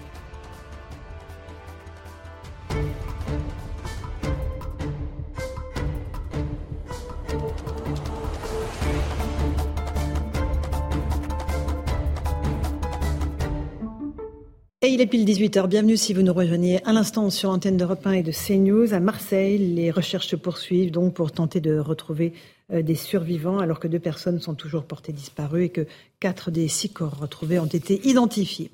Quatre mois après sa condamnation pour violence conjugale, Adrien Quatennens va réintégrer le groupe des Insoumis à l'Assemblée nationale. Les députés ont voté largement en faveur euh, de ce retour. La décision est en revanche jugée inacceptable par le Parti socialiste. Écoutez Olivier Faure, premier secrétaire du Parti socialiste. Nous avons dit ce que nous avons toujours répété. Si l'Adrien Quatennens avait été socialiste, il n'aurait pas été réintégré. Et donc, euh, nous n'avons pas à juger de ce que fait le groupe insoumis. Ils font bien ce qu'ils veulent et s'ils veulent, ils le réintègrent. Simplement, nous ne voulons pas qu'il occupe la moindre responsabilité dans l'intergroupe de la NUPES. Ça, c'est ça, c'est un intergroupe que nous co-gérons. Et donc là, nous avons notre mot à dire. Voilà pour Olivier Faure. À Matignon, Elisabeth Borne reçoit en ce moment même Marine Le Pen, afin, euh, dit-elle, d'apaiser les tensions autour de la réforme des retraites. Dernier rendez-vous d'une longue série de consultations avec les chefs de l'opposition. La première ministre tente toujours d'élargir, mais en vain, sa majorité. Gérald Darmanin, attendu en Gironde, le ministre de l'Intérieur doit présenter en fin de journée son plan de lutte contre les feux de forêt, un dispositif évidemment qui fait suite aux incendies de l'été dernier. Les feux avaient ravagé des milliers d'hectares de forêt et de nombreux campings. Une proposition de loi sur l'école est examinée aujourd'hui au Sénat, un texte qui, risque de faire du bruit. Euh, il a été déposé par le sénateur Les Républicains Marc Brisson. Il prévoit, entre autres, de donner au directeur d'école une autorité hiérarchique sur les enseignants, autorité qui est aujourd'hui exercée par les inspecteurs de l'éducation nationale. Enfin, un mot de l'inflation pour Bruno Le Maire. L'objectif du gouvernement reste le même. Il faut faire baisser cette inflation en 2023. Sur Europe 1 ce matin, le ministre de l'économie estimait que la croissance française se maintiendrait et que l'inflation atteindrait euh, éventuellement 17% dans l'alimentation. Voilà pour les grands titres de l'actualité ce soir. Nous sommes avec euh, nos invités en plateau. Louis de Ragnel, chef du service politique d'Europe 1. Bonsoir à vous. Bonsoir Laurence. Nathan Dever, agrégé de philosophie. Bonsoir, Bonsoir, Nathan. Laurence. Nous sommes avec le docteur Jean Dorido, psychanalyste. Bonsoir. Bonsoir Laurence. Euh, docteur et Eric Revel, journaliste. On part tout de suite à Marseille où l'émotion est immense encore après l'effondrement de deux immeubles dans la nuit euh, de ce week-end. Six corps ont été retrouvés, quatre identifiés. Euh, on va faire le point sur euh, les victimes qui ont été retrouvées avec Thomas Bonnet et on verra ensuite où en sont les, les secours. Dans les décombres de l'immeuble effondré, six corps ont été retrouvés. Grâce au travail d'une cellule dédiée s'appuyant sur des données dentaires, capillaires et d'ADN, quatre d'entre eux ont déjà pu être identifiés. Il s'agit de Jacques et Anne-Marie, couple de septuagénaires qui occupaient le troisième étage. Ce sont les deux premiers corps qui avaient été extraits des décombres dans la nuit de dimanche à lundi. Les deux autres personnes décédées identifiées sont Antio Nieta, 88 ans, au premier étage, et Nicole, 65 ans, habitante du rez-de-jardin. Deux autres corps sont actuellement en cours d'identification selon Dominique Laurence, la procureure de Marseille. La cellule post-mortem est en train de travailler en, en, lien donc bien sûr avec les équipes médico-légales pour établir l'identification de ces deux corps qui ont été extraits, extraits des décombres. Les autres habitants de l'immeuble sont deux couples, Anna et Jackie, des octogénaires habitant le rez-de-chaussée, et Michael et Marion, jeunes trentenaires situés au deuxième étage. Les recherches se poursuivent à la main, essentiellement dans les gravats, car la grue n'y a plus accès, et les chances de trouver des survivants sont désormais très minces, même si pour le capitaine Christophe, d'autres catastrophes ont montré qu'il fallait garder espoir. Si on remonte euh, les différents événements euh, de sauvetage et de déblaiement, euh, vous, savez, vous le savez comme moi qu'il y, y, a des histoires extraordinaires. Ce qui L'avantage que nous avons, c'est la météo, voilà, qui est plutôt, plutôt clémente. Les pompiers se relaient régulièrement dans les décombres. Plus d'une centaine d'entre eux sont actuellement mobilisés. Voilà pour l'état des lieux. On, est en ligne avec Eric Brocardi, porte-parole des sapeurs-pompiers de France. Bonsoir à vous. Euh, on a posé la question est-ce qu'il y a encore un espoir, autant de temps après le, drame, de retrouver des survivants sous les décombres de cet immeuble à Marseille? Les recherches sont en cours, donc euh, quand on fait effectivement la soustraction, il est évident que l'espoir est, toujours là de retrouver euh, des victimes euh, vivantes. C'est extrêmement important. L'engagement des pompiers et des marins-pompiers qui sont sur place, évidemment, est toujours animé par cette force de retrouver des victimes vivantes. Mais ça va bien au-delà de ça, c'est-à-dire qu'il faut aussi parfois accepter que lorsque des victimes puissent être soutirées des décombres, euh, c'est le devoir aussi euh, des marins-pompiers, c'est le devoir de tous les sapeurs-pompiers dans ce type euh, de situation de pouvoir rendre les corps aux parents, c'est extrêmement important. Évidemment. On va juste essayer de vous rappeler dans un instant, Monsieur Brocardi, parce que la liaison n'est pas très bonne. Je vais juste me tourner vers le docteur Dorido, qui est psychanalyste. Il y a une, sorte de sidération hein, dans, les gens qui ont vécu ce, traumatisme, que ce soit les riverains, ceux qui ont été évacués en, précipitation pendant cette nuit dramatique de, leurs habitations, et puis ceux qui ont assisté à cette explosion et à ce drame. Oui, c'est vraiment le, terme tout à fait adéquat. C'est la sidération. Nous sommes des, mammifères et euh, devant un, choc comme ça euh, inattendu, c'est vraiment l'effet de surprise.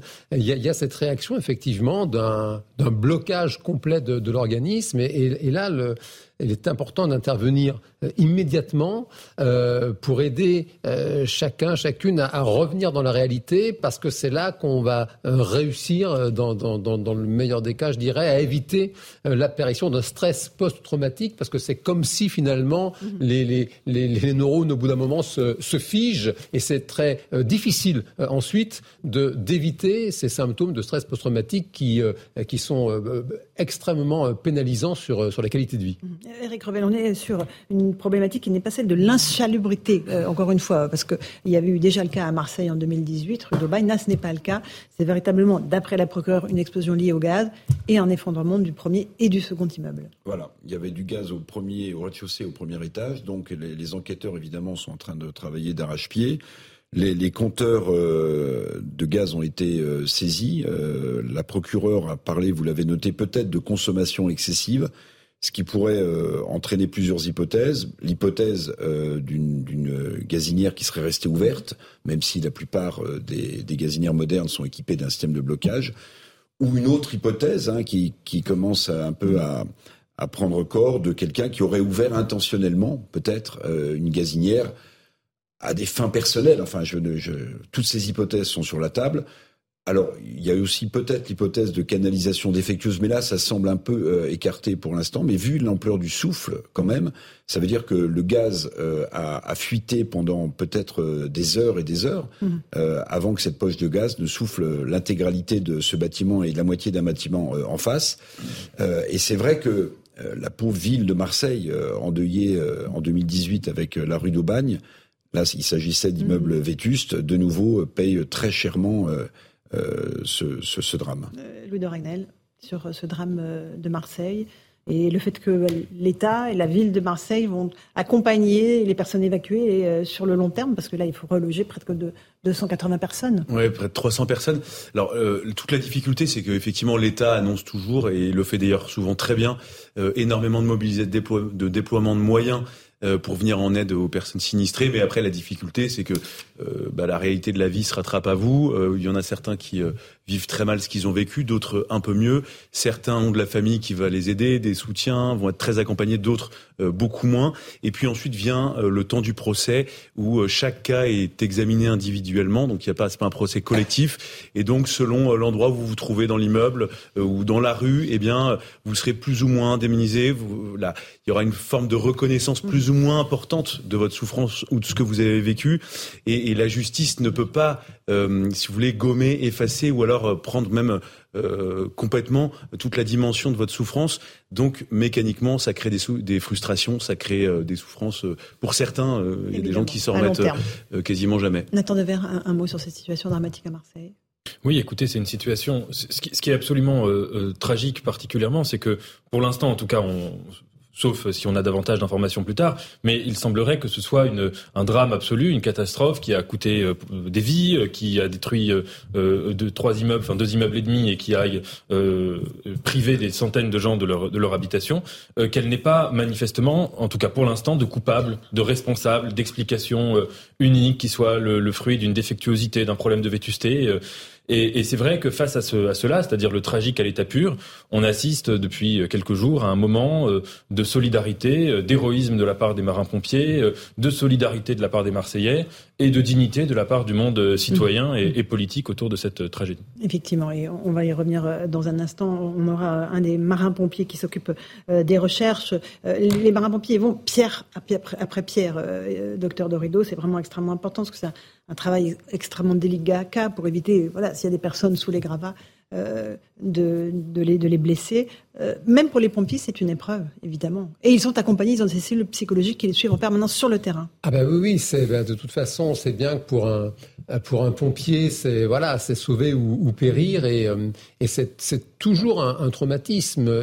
Une seule euh, personne euh, qui n'est pas qui n'est pas sauvée, c'est très difficile de s'en remettre. Et oui, oui, bien sûr que l'accompagnement de ces professionnels euh, est, est, essentiel pour réussir encore une fois à faire en sorte que le traumatisme ne s'installe pas, parce que c'est ça ensuite qui, qui, crée des réminiscences, qui crée des processus d'évitement, de l'anxiété généralisée, de l'hypervigilance, et qui est même chez les professionnels comme les pompiers. Hein, ah ben, on est d'accord. Même chez les professionnels, et on pourrait même presque dire surtout chez les professionnels, il y a cette espèce d'idée que finalement ces personnes-là sont finalement en endurci, c'est le contraire. En réalité, ça fragilise euh, toute cette difficulté en permanence. Certes, ce sont des professionnels entraînés. Pour autant, vous l'avez rappelé, ils sont accompagnés. C'est nécessaire. C'est comme, euh, c'est comme de, de, se laver pour se, pour se nettoyer physiquement. Il est essentiel de se nettoyer aussi d'un point de vue psychique. Allez, toute petite pause. On, repartira dans un instant à Marseille. On sera avec un, des sauveteurs euh, en duplex qui nous expliquera comment ça se passe concrètement sur le terrain. À tout de suite dans Punchline sur CNews et sur Europe. 18h15, on se retrouve en direct dans Punchline sur CNews et sur Europe 1. On part tout de suite à Marseille, rejoindre Thibault Marcheteau, notre envoyé spécial. Bonsoir Thibault. Euh, vous êtes euh, avec un sauveteur euh, qui euh, participe aux recherches. Expliquez-nous. Oui, effectivement, Laurence, on est avec Major Patrice, marin-pompier à Marseille depuis euh, plusieurs années, et euh, on lui a posé des questions sur la solidarité qui se traduit par, les Marseillais. Nous aussi, journalistes, on a pu la constater. Mais Major Patrice, merci beaucoup de répondre à nos questions. Est-ce que vous pouvez m'expliquer comment elle se traduit cette solidarité des Marseillais? Depuis le premier jour de l'événement, les Marseillais euh, rapidement se sont rapprochés de nous pour nous porter de la nourriture. On a reçu même certains euh, enfants nous ont porté des dessins et bon, surtout des marques de, de remerciement et d'encouragement euh, depuis le début de l'événement. C'est une mission très compliquée, fastidieuse. Est-ce que cette solidarité vous aide euh, tous les jours pour essayer de, de, garder espoir? Absolument, ça nous aide. C'est vrai que les moments de pause, euh, où on peut avoir des moments de pause dans le chantier, où on décale les équipes au travail, euh, le, le, le, moment où on peut se restaurer, c'est vrai que ça fait plaisir de recevoir tous ces dons des, des Marseillais. Merci beaucoup et puis je vous souhaite bon courage pour, euh, pour toutes ces recherches. Donc vous le voyez, cette solidarité, elle se, euh, elle se traduit par euh, des gestes d'affection des Marseillais. Du côté de la ville, un cahier de condoléances a été proposé aux Marseillais. Une messe hier pour rendre hommage aux victimes de cet effondrement a été célébrée dans l'église Saint-Michel. Merci beaucoup Thibault Marcheteau pour ces explications depuis Marseille. Un dernier mot, Louis Ragnel. Les recherches sont en cours, elles se poursuivent. Hein. Tant qu'il y a d'espoir, les sauveteurs vont continuer à chercher. ce que je trouvais intéressant, c'était les mots tout à l'heure du, porte-parole ou un des responsables des, des marins-pompiers de Marseille qui expliquait euh, donc effectivement le premier élément c'est que euh, tant qu'en fait euh, tous les corps n'ont pas été retrouvés il y a toujours un peu d'espoir mm. et souvenons-nous même de, du tremblement de terre qu'il y a eu en Turquie et où il y a eu des, des, des, miracles qui quasiment qui sont survenus avec des Absolument. avec il y a toujours vraiment de l'espoir. Mm. et puis ce que je trouvais intéressant aussi c'est d'expliquer il expliquait aussi que tout se fait manuellement c'est-à-dire sans sans sans, sans engin mécanique ou presque voilà, absolument et puis le dernier élément que je trouve intéressant, c'est qu'il il expliquait que euh, c'est pas du tout pareil euh, de mener des opérations euh, dans un immeuble ancien par rapport à un immeuble en béton et que ça rend beaucoup plus compliqué la tâche. Merci beaucoup Louis de Ragnel. Marine Le Pen était reçue à, Matignon pardon, par Elisabeth Borne à propos de la réforme des retraites. On va juste écouter ce que dit la présidente du groupe des députés du Rassemblement national à l'Assemblée. Le problème des déserts médicaux dont souffrent beaucoup nos compatriotes et notamment bien entendu dans la ruralité. À la S cet après-midi. Son discours a été interrompu par des manifestants qui lui ont, qui, euh, notamment demandé où est la démocratie française. Vous avez des millions de personnes dans la rue et vous n'écoutez pas. Oui, mais c'est vrai. Enfin, je veux dire, ce 49-3 restera un véritable, un véritable traumatisme en ce sens que le sentiment qui a été perçu, pas seulement par nous, représentants du peuple français, mais par le peuple français lui-même, c'est que euh, le, jeu démocratique a été euh, effondré en réalité. Euh, cette réforme n'aurait pas dû passer. Les représentants du peuple français s'apprêtaient à ne pas voter cette réforme, à rejeter cette réforme. Et euh, avoir dégainé un 49-3 dans ces circonstances-là euh, pour forcer la main en réalité du peuple français a été très mal vécu. Ça restera, je pense, une cicatrice profonde, au même titre peut-être en termes d'intensité que le référendum de 2005. Vous voyez, il y a des marqueurs comme ça euh, qui font qu'une partie de plus en plus importante des Français ont le sentiment qu'il n'y a plus un fonctionnement démocratique euh, correct dans notre pays. Si le Conseil constitutionnel valide cette loi, si le Conseil constitutionnel dit qu'elle est euh, effectivement validée, est-ce que ça changera quelque chose pour vous? Bah, Ça changera quelque chose, hélas, c'est la fin du processus, c'est bien regrettable. Euh, je crois assez peu euh, au, référendum d'initiative partagée. Vous savez que je pense que en fait c'est une arnaque démocratique qui consiste à canaliser euh, la colère des Français en, leur faisant chercher des signatures pour que uniquement l'Assemblée nationale et le Sénat soient saisis à nouveau du même texte. Donc ça n'entraîne pas un référendum. Il faut que tous les Français le, le, sachent. et ce sera après par la, le vote que les Français pourront exprimer leur contestation et du fond et de la forme. Madame Le Pen, vous parlez de ralentissement parlementaire et d'atonie. Est-ce que vous pouvez nous en dire plus? Bah Non, je ne peux pas vous en dire plus. La Première ministre annonce un ralentissement euh, du rythme euh, de manifestement des textes présentés à l'Assemblée nationale. J'en suis pas très étonné puisque j'avais entendu euh, le président de la République, et ça n'était pas tombé dans l'oreille d'un sourd, nous expliquer qu'on était dans un pays où trop de réformes passaient par la loi il me semblait que c'était le fondement du fonctionnement démocratique, euh, que les réformes passent par la loi, mais euh, il semble qu'ils veuillent limiter, en réalité, euh, les, votes qui pourraient intervenir à l'Assemblée nationale. C'est un autre moyen de contourner le peuple. je ne suis pas sûr que ce soit le bon médicament, voyez-vous, pour soigner la crise démocratique que ressentent les Français aujourd'hui première Je pense qu'il aurait fallu un remaniement dès le lendemain de euh, la motion de censure. Car la réalité, c'est que même si cette motion de censure n'a pas été votée, il n'en demeure pas moins qu'elle exprimait une perte de confiance très importante de la part des représentants du peuple français à l'égard du gouvernement. Le président de la République aurait dû immédiatement tenir compte de cette perte de confiance pour euh, remanier. Aujourd'hui, la, Première ministre euh, incontestablement n'a plus, euh, je crois, le crédit auprès des Français, auprès des, représentants que nous sommes, pour pouvoir mener sereinement un, gouvernement. Voilà donc pour Marine Le Pen qui était reçue à Matignon par Elisabeth Borne, la première ministre qui a bouclé ses consultations des leaders des partis politiques, Louis de Ragnel. Marine Le Pen a la dent dure, évidemment, contre le gouvernement. Elle part d'une perte de confiance démocratique de la part des Français. elle dit voilà qu'il y a un ralentissement des textes qui est prévu à l'Assemblée nationale et qu'il aurait fallu remanier sitôt la motion de censure rejetée. Absolument, et, elle est même dure aussi par rapport aux illusions que peuvent se faire certaines personnes, notamment ceux qui croient dans le, RIP, puisqu'elle explique, elle rappelle en fait sa position. Elle, elle n'y croit absolument pas, euh, et elle le référendum d'initiative partagée. Le pardon, oui, le référendum d'initiative partagée. Et donc en fait, elle réitère euh, sa charge contre le gouvernement, qui selon elle euh, est en incapacité de gouverner, en incapacité d'avancer, en incapacité de faire voter un quelconque texte. Et puis elle sait, elle, d'ailleurs, c'est pour ça qu'elle elle prend son temps. on voit que euh, elle, ne s'arrête pas de parler parce qu'en fait elle est à l'aise. Elle sait que euh, depuis plusieurs semaines maintenant, c'est elle qui profite mm. globalement euh, de cette crise politique. C'est elle qui monte dans les sondages. et donc on, on voit que à l'issue de cette rencontre dont elle n'attendait absolument rien, bien, elle est plutôt euh, satisfaite. En fait. Éric Revel, c'est une séquence qui favorise, qui est favorable à Marine Le Pen. Euh, ah bah, séquence de la réforme des retraites. Je pense que oui, euh, tous les sondages qui sont faits en ce moment, s'il y avait dissolution, le Rassemblement national engrangerait de nouveaux députés. Mais je partage le point qu'on vit une, crise démocratique assez profonde dont en fait la cible principale n'est pas la première ministre, à mon sens, Elisabeth Borne, mais bien le président de la République. Regardez les dernières déclarations de ces jours, de, ces derniers jours. Euh, Elisabeth Borne, bon, qui a un peu rétro-pédalé, mais qui a critiqué la violence du président de la République en direction des syndicats. Regardez François Braun, le, ministre de la Santé, qui euh, a donné une interview au Monde pour critiquer la façon dont le président de la République avait reçu la Convention citoyenne sur la fin de le droit de, mourir. Mmh. Euh, François Braun nous avait pas habitués à autant d'audace jusque et y compris, si j'ose dire, Vous bien cette, expression. déclaration possible d'Olivier Véran euh, qui penserait à la présidentielle. On a l'impression que ça part dans absolument plus rien n'est tenu. Mais effectivement, moi je peux vous dire, Louis Dragnel et après on appelle à l'Élysée à Matignon. Euh, globalement, alors il y, a, il y, a, les conseillers en charge de la communication, eux vous vendent l'idylle parfaite. Et ensuite, quand vous appelez des gens qui sont pas chargés de parler, vous leur demandez alors comment est-ce que tu analyses la situation?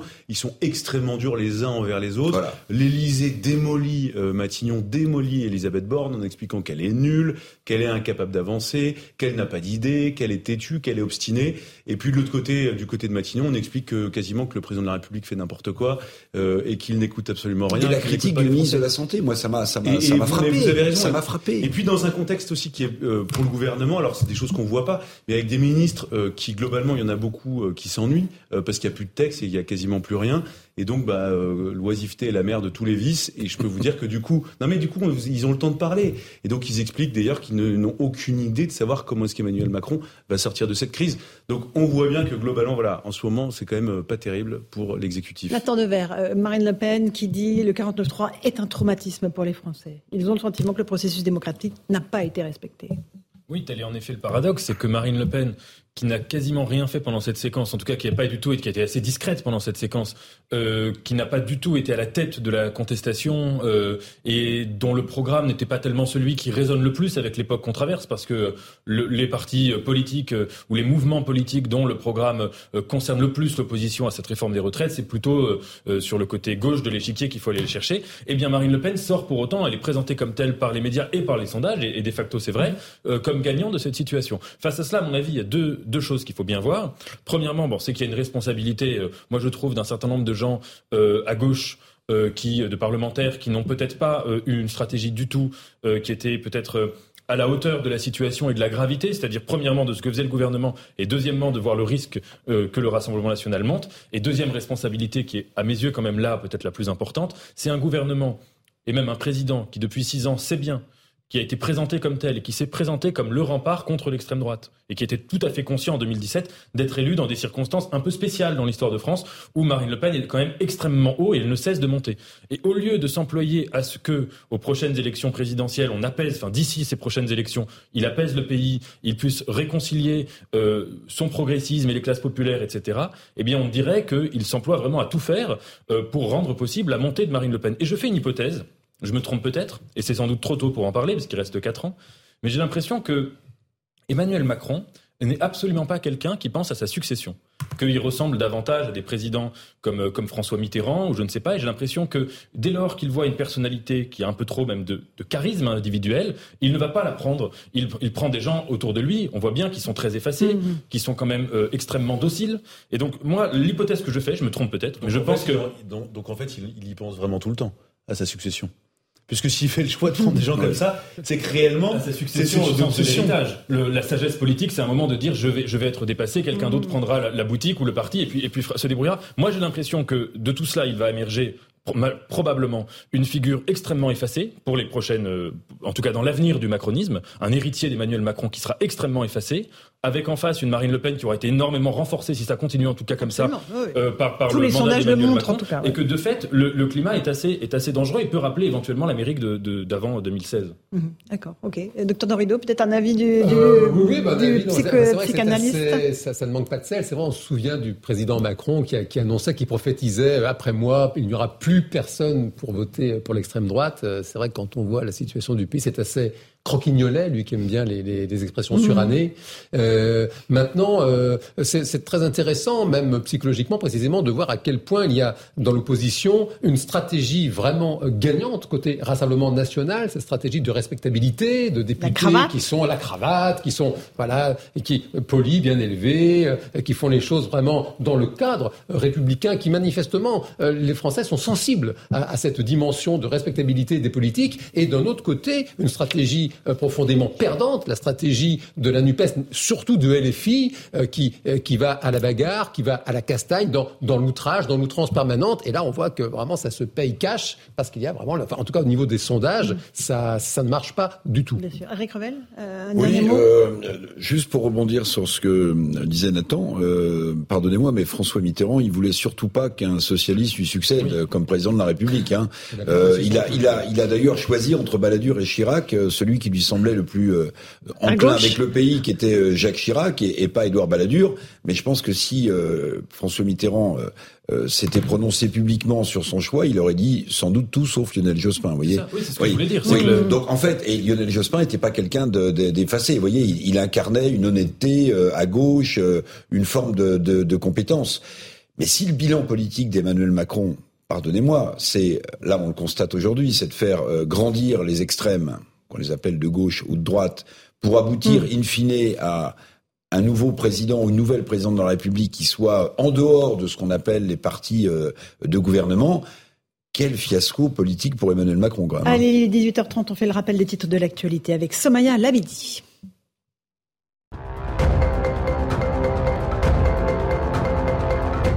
L'ANSM, l'agence du médicament, annonce la suspension de plusieurs produits censés favoriser la perte de poids. Sont concernés le Trexti en poudre, le Trexcaps en gélule et le Trex Plus sous forme effervescente. L'ANSM recommande aux personnes ayant acheté ces produits de ne plus les utiliser et leur conseille de contacter le SAMU ou un centre anti-boison en cas d'effet indésirable. Un rapport de l'IGAS, l'inspection générale des affaires sociales, dénonce des maltraitances dans les crèches. Enfants oubliés sur les toilettes, privés de sieste ou pas changés, dans ses conclusions, l'IGAS appelle à de profondes réformes pour mieux prévenir ces maltraitances. Pour rappel, ce rapport a été commandé par le gouvernement après un drame survenu dans une crèche à Lyon en juin 2022. Et puis un plan Marshall pour sécuriser nos cathédrales quatre ans après l'incendie qui a ravagé Notre-Dame de Paris. D'ici la fin de l'année, l'État aura investi 220 millions d'euros pour restaurer et renforcer 87 de ces cathédrales. Grâce à, ce budget, grâce à ce budget, les cathédrales de Clermont-Ferrand et de Beauvais ont par exemple pu entamer des chantiers majeurs. Merci pour ce rappel des titres de l'actualité, Somaya Labidi. On fait une petite pause, on se retrouve dans un instant sur Europe 1 et sur CNews dans Punchline. On évoquera le président Macron, euh, dont le discours euh, à La Haye, aux Pays-Bas, a été interrompu par des manifestants. On évoquera aussi la réforme des retraites avec la décision attendue du Conseil constitutionnel vendredi. À tout de suite. 18h35, on se retrouve en direct dans Punchline sur CNews et sur Europe 1. Tout de suite, direction La Haye, aux Pays-Bas, où se trouve Arthur Delaborde, l'envoyé spécial d'Europe 1 qui suivait euh, le voyage présidentiel. Emmanuel Macron est en visite officielle euh, aux Pays-Bas. Euh, Arthur, bonsoir. Que s'est-il passé lorsque le président a pris la parole au centre de recherche néerlandais à La Haye? Il a été interrompu, c'est bien cela? Exactement, et même euh, déjà devant ce théâtre de la Haye où il s'est exprimé, Emmanuel Macron avait été accueilli par une dizaine de manifestants, scandant notamment, euh, même à l'étranger, on laissera rien passer. Puis alors qu'il allait euh, débuter son discours sur la souveraineté européenne, deux ou trois jeunes se sont exprimés bruyamment en déroulant une banderole sur laquelle était écrite Président de la violence et de l'hypocrisie. Où est la démocratie française? Vous avez contourné le Parlement, la démocratie n'est pas respectée, ont-ils notamment lancé. Après deux minutes de flottement, ces jeunes ont été évacués. Emmanuel Macron euh, a alors répondu, il est très important d'avoir un débat social, a-t-il expliqué, ajoutant euh, notamment, je peux répondre à toutes les questions sur ce dont nous discutons en France. Ceci est une démocratie et une démocratie est exactement un endroit où l'on peut manifester et voir ce type euh, d'intervention, a-t-il souligné avant euh, donc de reprendre son discours sur la souveraineté économique et industrielle de l'Union européenne. Merci beaucoup Arthur Delaborde. On vous retrouve euh, tout à l'heure dans le journal de 19h d'Europe 1. Eric Woerth est avec nous, député Renaissance de l'Oise. Bonsoir. Bonsoir. le président Macron est désormais chahuté où, qu'il aille, que ce soit en France ou à l'étranger. Là, lors d'un voyage officiel. Pas où qu'il aille, parce que c'est juste en Pays-Bas pour l'instant. Mhm. Je ne peux pas noter qu'en Chine, il y a eu des manifestations. Ah oui, mais ça, il faudrait vraiment faire très très fort pour qu'il y ait des manifestations en Chine. Donc, il vous avez un certain sens de l'humour. Vous savez, les hommes politiques aujourd'hui, les présidents ou les premiers ministres sont confrontés à des réactions euh, voilà, de la population. Mais cette réforme des retraites, elle, elle hystérise. Hein. Celle-là, elle est quand même un peu étonnante. Hein. Il y a quelques personnes, ils sont très mhm. peu, je crois. Ils, ils disent que c'est le président de la violence et de l'hypocrisie. Mhm. Des millions de Français sont dans la rue. Quand est-ce que vous allez les écouter Ont-ils dit au président euh, S'ils sont hollandais, il faut qu'ils se posent des questions sur leur propre âge de départ à la retraite, parce que c'est plus de 66 ans. Donc il y, a, quand même un petit problème. Et puis là, on peut pas dire que le président Macron, il ait été hypocrite. Là. Euh, honnêtement, on pouvait pas faire plus plus cash euh, sur, sur cette réforme, parce que sinon, sinon on n'en aurait pas entendu parler comme on en a entendu parler. Donc il a affronté la réalité, il l'a assumé. Après, tout le monde peut mettre une banderole à l'Assemblée nationale, on essaie d'éviter les banderoles. Hein. C'est pas très facile. C'est pas facile. Avec la hein. Nupes, ils mettent vite des cartons, des banderoles, et, et c'est un, c'est un vrai sujet. Mais c'est pas ça la démocratie. La démocratie, ah, c'est aussi, euh, oui, la, la manifestation. C'est la démocratie. Oui, mais ce qui est très important, c'est que les institutions, à un moment donné, élues démocratiquement, fonctionnent, euh, fonctionnent et mm. décident. Bon, Elles ont été faites pour ça. Alors, euh, Louis Dragnel, c'est un camouflet pour le président euh, sur cette ah bah, visite bah, jamais agréable. Non, mais là où Eric Woerth a, a vraiment raison, c'est que la démocratie, en fait, euh, parfois, elle peut être utilisée de manière très excessive. Et je suis pas du tout moyennement démocrate, je suis profondément attaché à ça. Mais non, mais mais en fait, la démocratie aussi organise et cadre le débat démocratique. Il y a une Assemblée nationale, il y a un Sénat, et on peut pas faire n'importe quoi, n'importe où. Voilà. Et, et là, de fait, objectivement, c'est une démonstration irrespectueuse même vis-à-vis des autorités des Pays-Bas, mm. euh, ça, ça, montre en fait qu'ils ne savent pas assurer la sécurité euh, de cette conférence à laquelle participait Emmanuel Macron. Mais oui, euh, toujours est-il que ça veut dire que euh, la réforme des retraites qui ne passe pas sur le territoire euh, national le poursuit. le, poursuit. à l'étranger. Et je pense qu'Emmanuel Macron est là, il, il se maîtrise, mm. mais, mais globalement était passablement énervé parce qu'il sait que d'ailleurs nous en parlons ce soir et que demain cette séquence sera évoquée dans les journaux. Et sans doute éclipsera son discours. Alors qu'Emmanuel Macron voulait poser les bases hmm. de la refondation de la souveraineté économique européenne, de même d'un renouveau européen. Et donc, forcément, bien, euh, regardez, on parle de ça et pas de son discours. Alors, euh, Nathan Dever, un petit mot, euh, Eric aussi, et après on avance. Bah, ces images, me semble-t-il, elles montrent bien euh, ce qui se passe si on ouvre aujourd'hui la presse internationale. Je ne parle pas des, des dictatures, hmm. je parle de, dans le monde démocratique, dans le monde occidental en particulier. Quand on lit un peu les, les médias internationaux, les éditorialistes, les intellectuels, il y a beaucoup de gens qui expriment des vives inquiétudes vis-à-vis -vis de la crise démocratique qu'on traverse en France et des méthodes adoptées par la majorité du gouvernement et par la majorité et par, et par le, le gouvernement. Sur la, sur la violence, euh, moi je, suis le premier et je le fais tout le temps à dénoncer les, les casseurs, à dénoncer les gens euh, euh qui euh, sont dans la violence, qui même qui brûlent des poubelles ou qui s'en prennent à des policiers. C'est évidemment pas le même degré de gravité, mais tout ce genre d'attitude, je suis le premier à les dénoncer. Mais il est vrai, un sondage a montré récemment qu'une majorité de Français avaient peur d'aller manifester en France parce qu'ils ont peur de se retrouver blessés ou d'avoir des problèmes de la part de la police. Donc ça, ah. premièrement, c'est une chose. Et deuxièmement, sur l'hypocrisie. je donne juste... pas de la part des casseurs. Hein. Bah, les, les, Ah bon les, les, les, études qui ont été faites montraient que c'était une peur euh, d'aller manifester euh, due au maintien de l'ordre. C'était les, sondages. Moi, je, je ne suis pas pas. peur des Black rien à se Blocs. reprocher, normalement, euh, va manifester euh, sereinement, cher Nathan? Non, 53% des Français ont peur de manifester. Mais Ou il y a un- 54, je crois. Il n'y a pas le problème, 54% de euh, casseurs. Mais Ils écoutent de la radio aussi. Ils écoutent la Et juste sur l'hypocrisie, j'aimerais juste donner un tout petit exemple. Regardez quand il y a eu le 49-3. Deux jours avant, je crois que c'est le porte-parole du gouvernement qui avait fait savoir nous ne ferons jamais de 49-3. Et c'était le moment, et je me souviens très bien, j'étais dans l'émission de, de Pascal euh, Pro, et Pascal avait fait cette blague en disant alors si le porte-parole dit ça, il faut en déduire qu'ils sont en train d'envisager sérieusement de faire un 49-3. On avait fait la blague. Et c'est vrai que sur le moment, je me suis dit peut-être que la blague qu'on fait est un peu facile. Et en fait, elle était totalement vraie. Ça veut dire que quand on doit décoder à l'envers les, les paroles émises par un gouvernement, euh, on est dans un rapport à la vérité qui est peut-être euh, correspond au mot d'hypocrisie. Eric, un petit mot, parce qu'après on parle du Conseil constitutionnel et de la réforme des retraites. moi, je- évidemment, je suis comme euh, la plupart des gens extrêmement choqué quand je vois le président de la République française euh, interpellé euh, de, de, de cette manière, parce qu'on parle bien de la fonction de président de la République euh, française. Maintenant, contrairement à Eric Woerth, je pense quand même que ce qui vient de se passer aux Pays-Bas, parce qu'il n'y a pas seulement des Néerlandais, euh, Monsieur le ministre, mais aussi des Français. anglais, visiblement, oui, oui, mais aussi des Français. Oui, ce que je veux dire, c'est que pour moi, c'est quand même le symptôme de la difficulté que va avoir Emmanuel Macron, que cette loi soit retoquée ou pas par le Conseil constitutionnel, à se déplacer dans les semaines, dans les mois qui viennent en France. Il a fait une tentative, vous l'avez vu, pour présenter le plan haut, mais il l'a fait en hélicoptère, très loin, évidemment, des manifestants et des gens qui contestent cette réforme. Donc c'est peut-être le symptôme de, de quelque chose. Et puis, pardonnez-moi quand même, mais je pense que euh, il faut avoir en tête qu'il y a une demande de démocratie qui est totalement différente, me semble-t-il, aujourd'hui, des nouvelles générations, de ce qu'elle Mm. est- de, de ce qu'elle cette demande de démocratie a été à une autre époque, Monsieur Woerth. C'est-à-dire que le 49-3, bien sûr qu'il est constitutionnel, on l'a tout dit là-dessus, mais pour une partie non négligeable des jeunes générations, c'est incompréhensible. C'est incompréhensible. Surtout quand on met dans le débat une démocratie plus participative. Et c'est à tout ça dont il va falloir s'atteler. Les lois sont pas faites simplement pour prendre des décisions économiques, mais peut-être aussi pour faire évoluer cette offre démocratique à laquelle aspirent, me semble-t-il, des nouvelles générations. Votre réponse, Eric Woerth. C'est pas une autre époque, euh, c'est notre époque.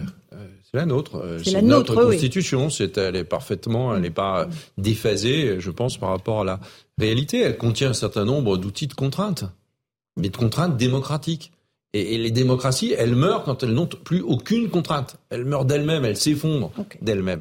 Donc il faut faire très attention à ça. Cela étant, euh, ce, ce déplacement, il est très important parce que c'est euh, la construction d'une souveraineté euh, européenne. On peut en discuter pendant longtemps. D'une souveraineté industrielle, d'une souveraineté politique, d'une souveraineté financière, d'une souveraineté euh, écologique, euh, en tout cas, euh, qui est une réciprocité entre les pays et qui n'y ait plus de, de, de puissance qui euh, qui euh, qui disent ce qu'il faut faire pour l'avenir du monde. Alors, et l'Europe, l'Europe doit, doit, doit une- poursuivre une phrase pour la ça qu'avec les République. Pays-Bas, c'est très important. Une phrase du président de la République. Je dans- voudrais qu'on avance, Eric. Dans l'interview aux échos qui, qui a lancé ce débat sur la souveraineté euh, européenne, le Oui, président mais là, de on la République s'éloigne dit- un petit peu du le- sujet. Non, non, non, non, Si, non, si. non, non, le président de la Je vous le République dis, dit, moi, mais bon, euh, c'est pas pays grave. qui n'a plus la maîtrise de l'intelligence artificielle, des réseaux sociaux ou de sa défense est un pays qui sort de l'histoire pour un moment. Bien. Président de la République. Alors, qui aujourd'hui on la va maîtrise revenir à de la ces réforme des trois retraites. secteurs, c'est pas l'Europe ni la France. Monsieur Woerth, je vais vous demander de nous parler du Conseil constitutionnel. La décision sera rendue vendredi.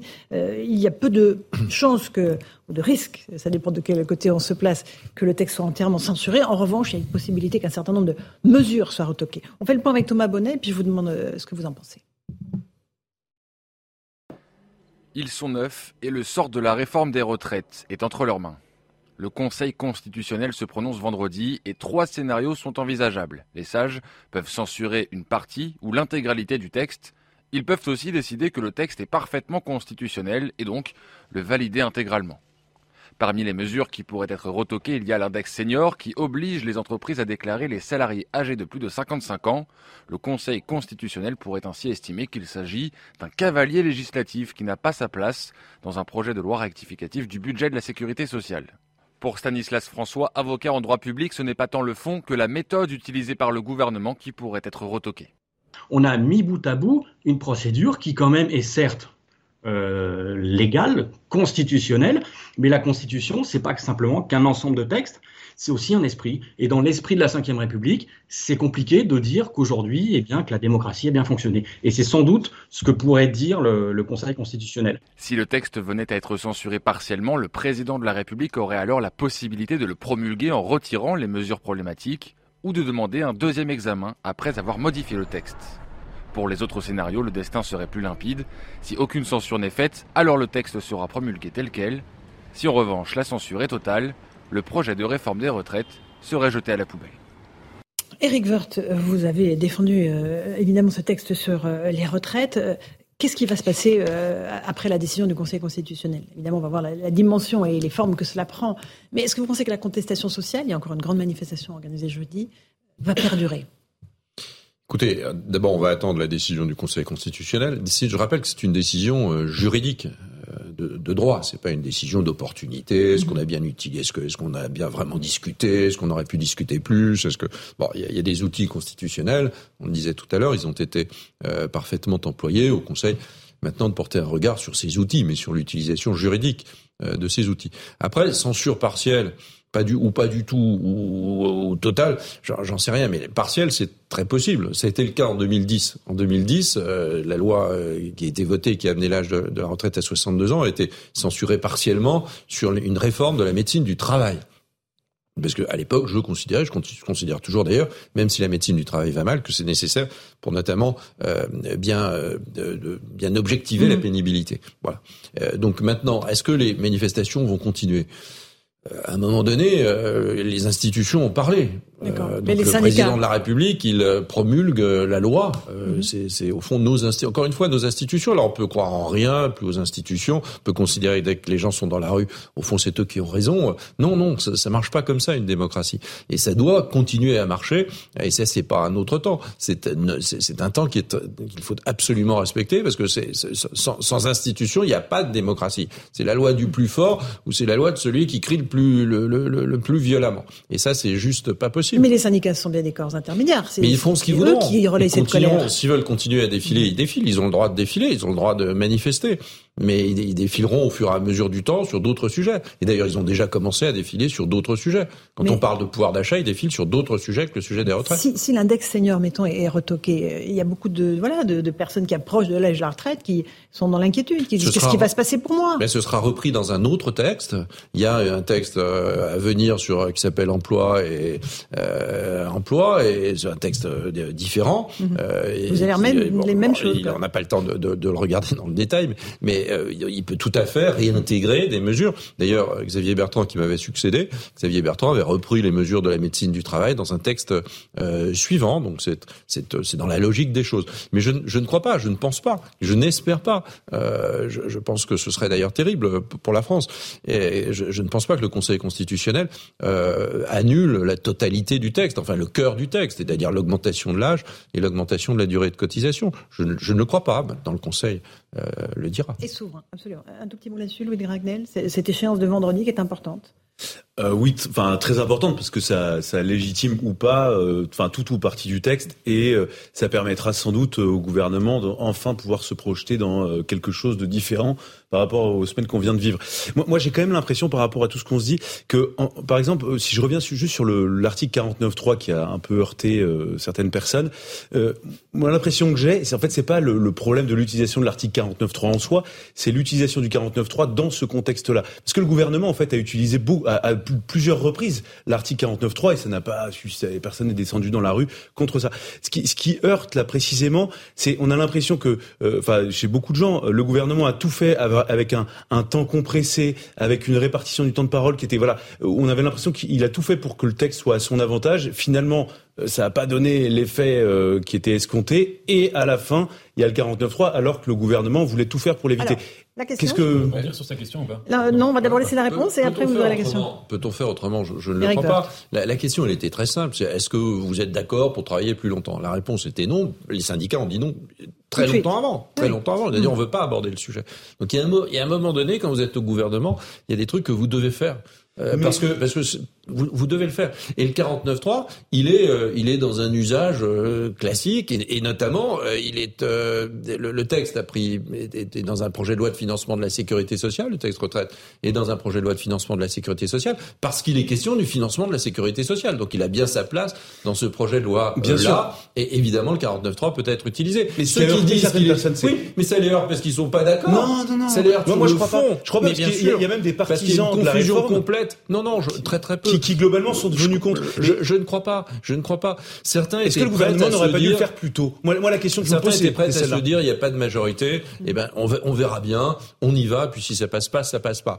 On, ne peut pas dire à un moment donné que c'est euh, l'intérêt du pays et que parfois, malheureusement, mais parfois, on assume le fait euh, de prendre des décisions qui sont contraires à l'opinion publique et contraires au sondage parce que c'est l'intérêt du pays. Et eh ben, dans ce cas-là, si c'est bien ce texte-là, et je pense que ce texte est dans l'intérêt du pays, eh ben, on emploie toutes les, mais pourquoi euh, toutes les possibilités que nous offre la Constitution. Non, non, mais euh, moi, je pense que si le gouvernement euh, avait décidé plus tôt d'utiliser le 49.3, ça aurait euh, provoqué moins de tensions. Mais, mais il ne l'espérait pas. La, il, mais si, parce avoir une majorité. À chaque fois, le gouvernement disait notre porte est toujours ouverte. Hein. On va essayer de négocier, on tend la main. Et en réalité, il y avait assez peu. Mais ils l'ont fait. Juste avec les Républicains. Mais, mais, pas juste avec les Républicains. Avec avec un groupe à l'Assemblée nationale avec qui on peut faire majorité sur ce sujet-là. Donc c'est pas juste avec les Républicains. Se mettre d'accord avec un autre groupe politique issu des élections législatives, c'est le fonctionnement de la démocratie. D'ailleurs, beaucoup de démocraties fonctionnent comme, comme, ça. Demandez aux Allemands, demandez aux Italiens, demandez à plein d'autres démocraties. C'est un dernier sujet que je voudrais évoquer avec vous, Eric Woerth, c'est euh, la réintégration d'Adrien Quatennens au sein de la France insoumise. Aujourd'hui, ça s'est déroulé à l'Assemblée. Ça a provoqué énormément de réactions du côté des alliés, entre guillemets, de, euh, de la France insoumise à la NUPS. On va écouter Fabien Roussel, nous, euh, qui vient d'être réélu à la tête du Parti communiste français. Écoutez-le. Les choix que décident les insoumis sur le fonctionnement de leur groupe sont leurs choix. Voilà, c'est tout. Je laisse les insoumis faire leur choix. C'est leur choix. Je n'ai pas à le commenter, c'est leur choix. Voilà. Et euh, vous savez, chacun a à rendre compte devant les Français. Et donc, c'est les Français qui jugent après. Et c'est pas à moi de le faire. Est-ce qu'il fallait réintégrer euh, Adrien Quatennens au, sein de la France insoumise? Est-ce que ça vous choque, Eric Woerth? Bon, D'abord, Adrien Quatennens, il a été condamné sur des faits euh, de, de, de violence mm à, sa femme et euh, il a purgé sa peine. Donc il est député, et il n'a pas été condamné à de l'inéligibilité, donc il est député, il est légitime dans son mandat. Après, l'appartenance à un groupe, c'est une autre chose, c'est un choix mhm. politique. Mhm. Donc c'est le choix politique du groupe. Si son groupe politique et les filles considèrent que on peut être euh, député euh, même en ayant commis euh, ce type de fait et qu'on peut défendre les valeurs de LFI. C'est le choix de LFI, c'est très contestable. Hein. Quand on regarde LFI, c'est des donneurs de leçons sur tout, mais sur absolument tout. J'ai jamais vu ça d'ailleurs, enfin vraiment sur tout. Et là, tout d'un coup, ils s'en moquent. Euh, après, il n'y a pas que LFI, parce que LFI, c'est euh, la figure de proue euh, d'une alliance électorale avec le Parti communiste. On vient d'entendre le, le, le, nouveau, le, nouveau secrétaire général du Parti communiste, et c'est vrai avec les socialistes, et c'est vrai avec Madame Rousseau, mm-hmm. l'écologie. Et, et, la puissance au fond de LFI passe par la puissance de cette Nupes, et ils espèrent avoir un seul candidat. elle peut et là, la NUPES. Honnêtement, je serais partenaire, je serais membre d'un parti partenaire de cette NUPES ça m'interrogerait beaucoup. Hein. Mhm. Là, quand on parle de démocratie, euh, on en est loin. Hein. Ils, n'interrogent même pas leurs partenaires. Même pas. Oui, quand on, quand on, on a des leçons de morale et de démocratie de la part de la NUPES sans arrêt, ça a été le cas sur les retraites, pour y revenir.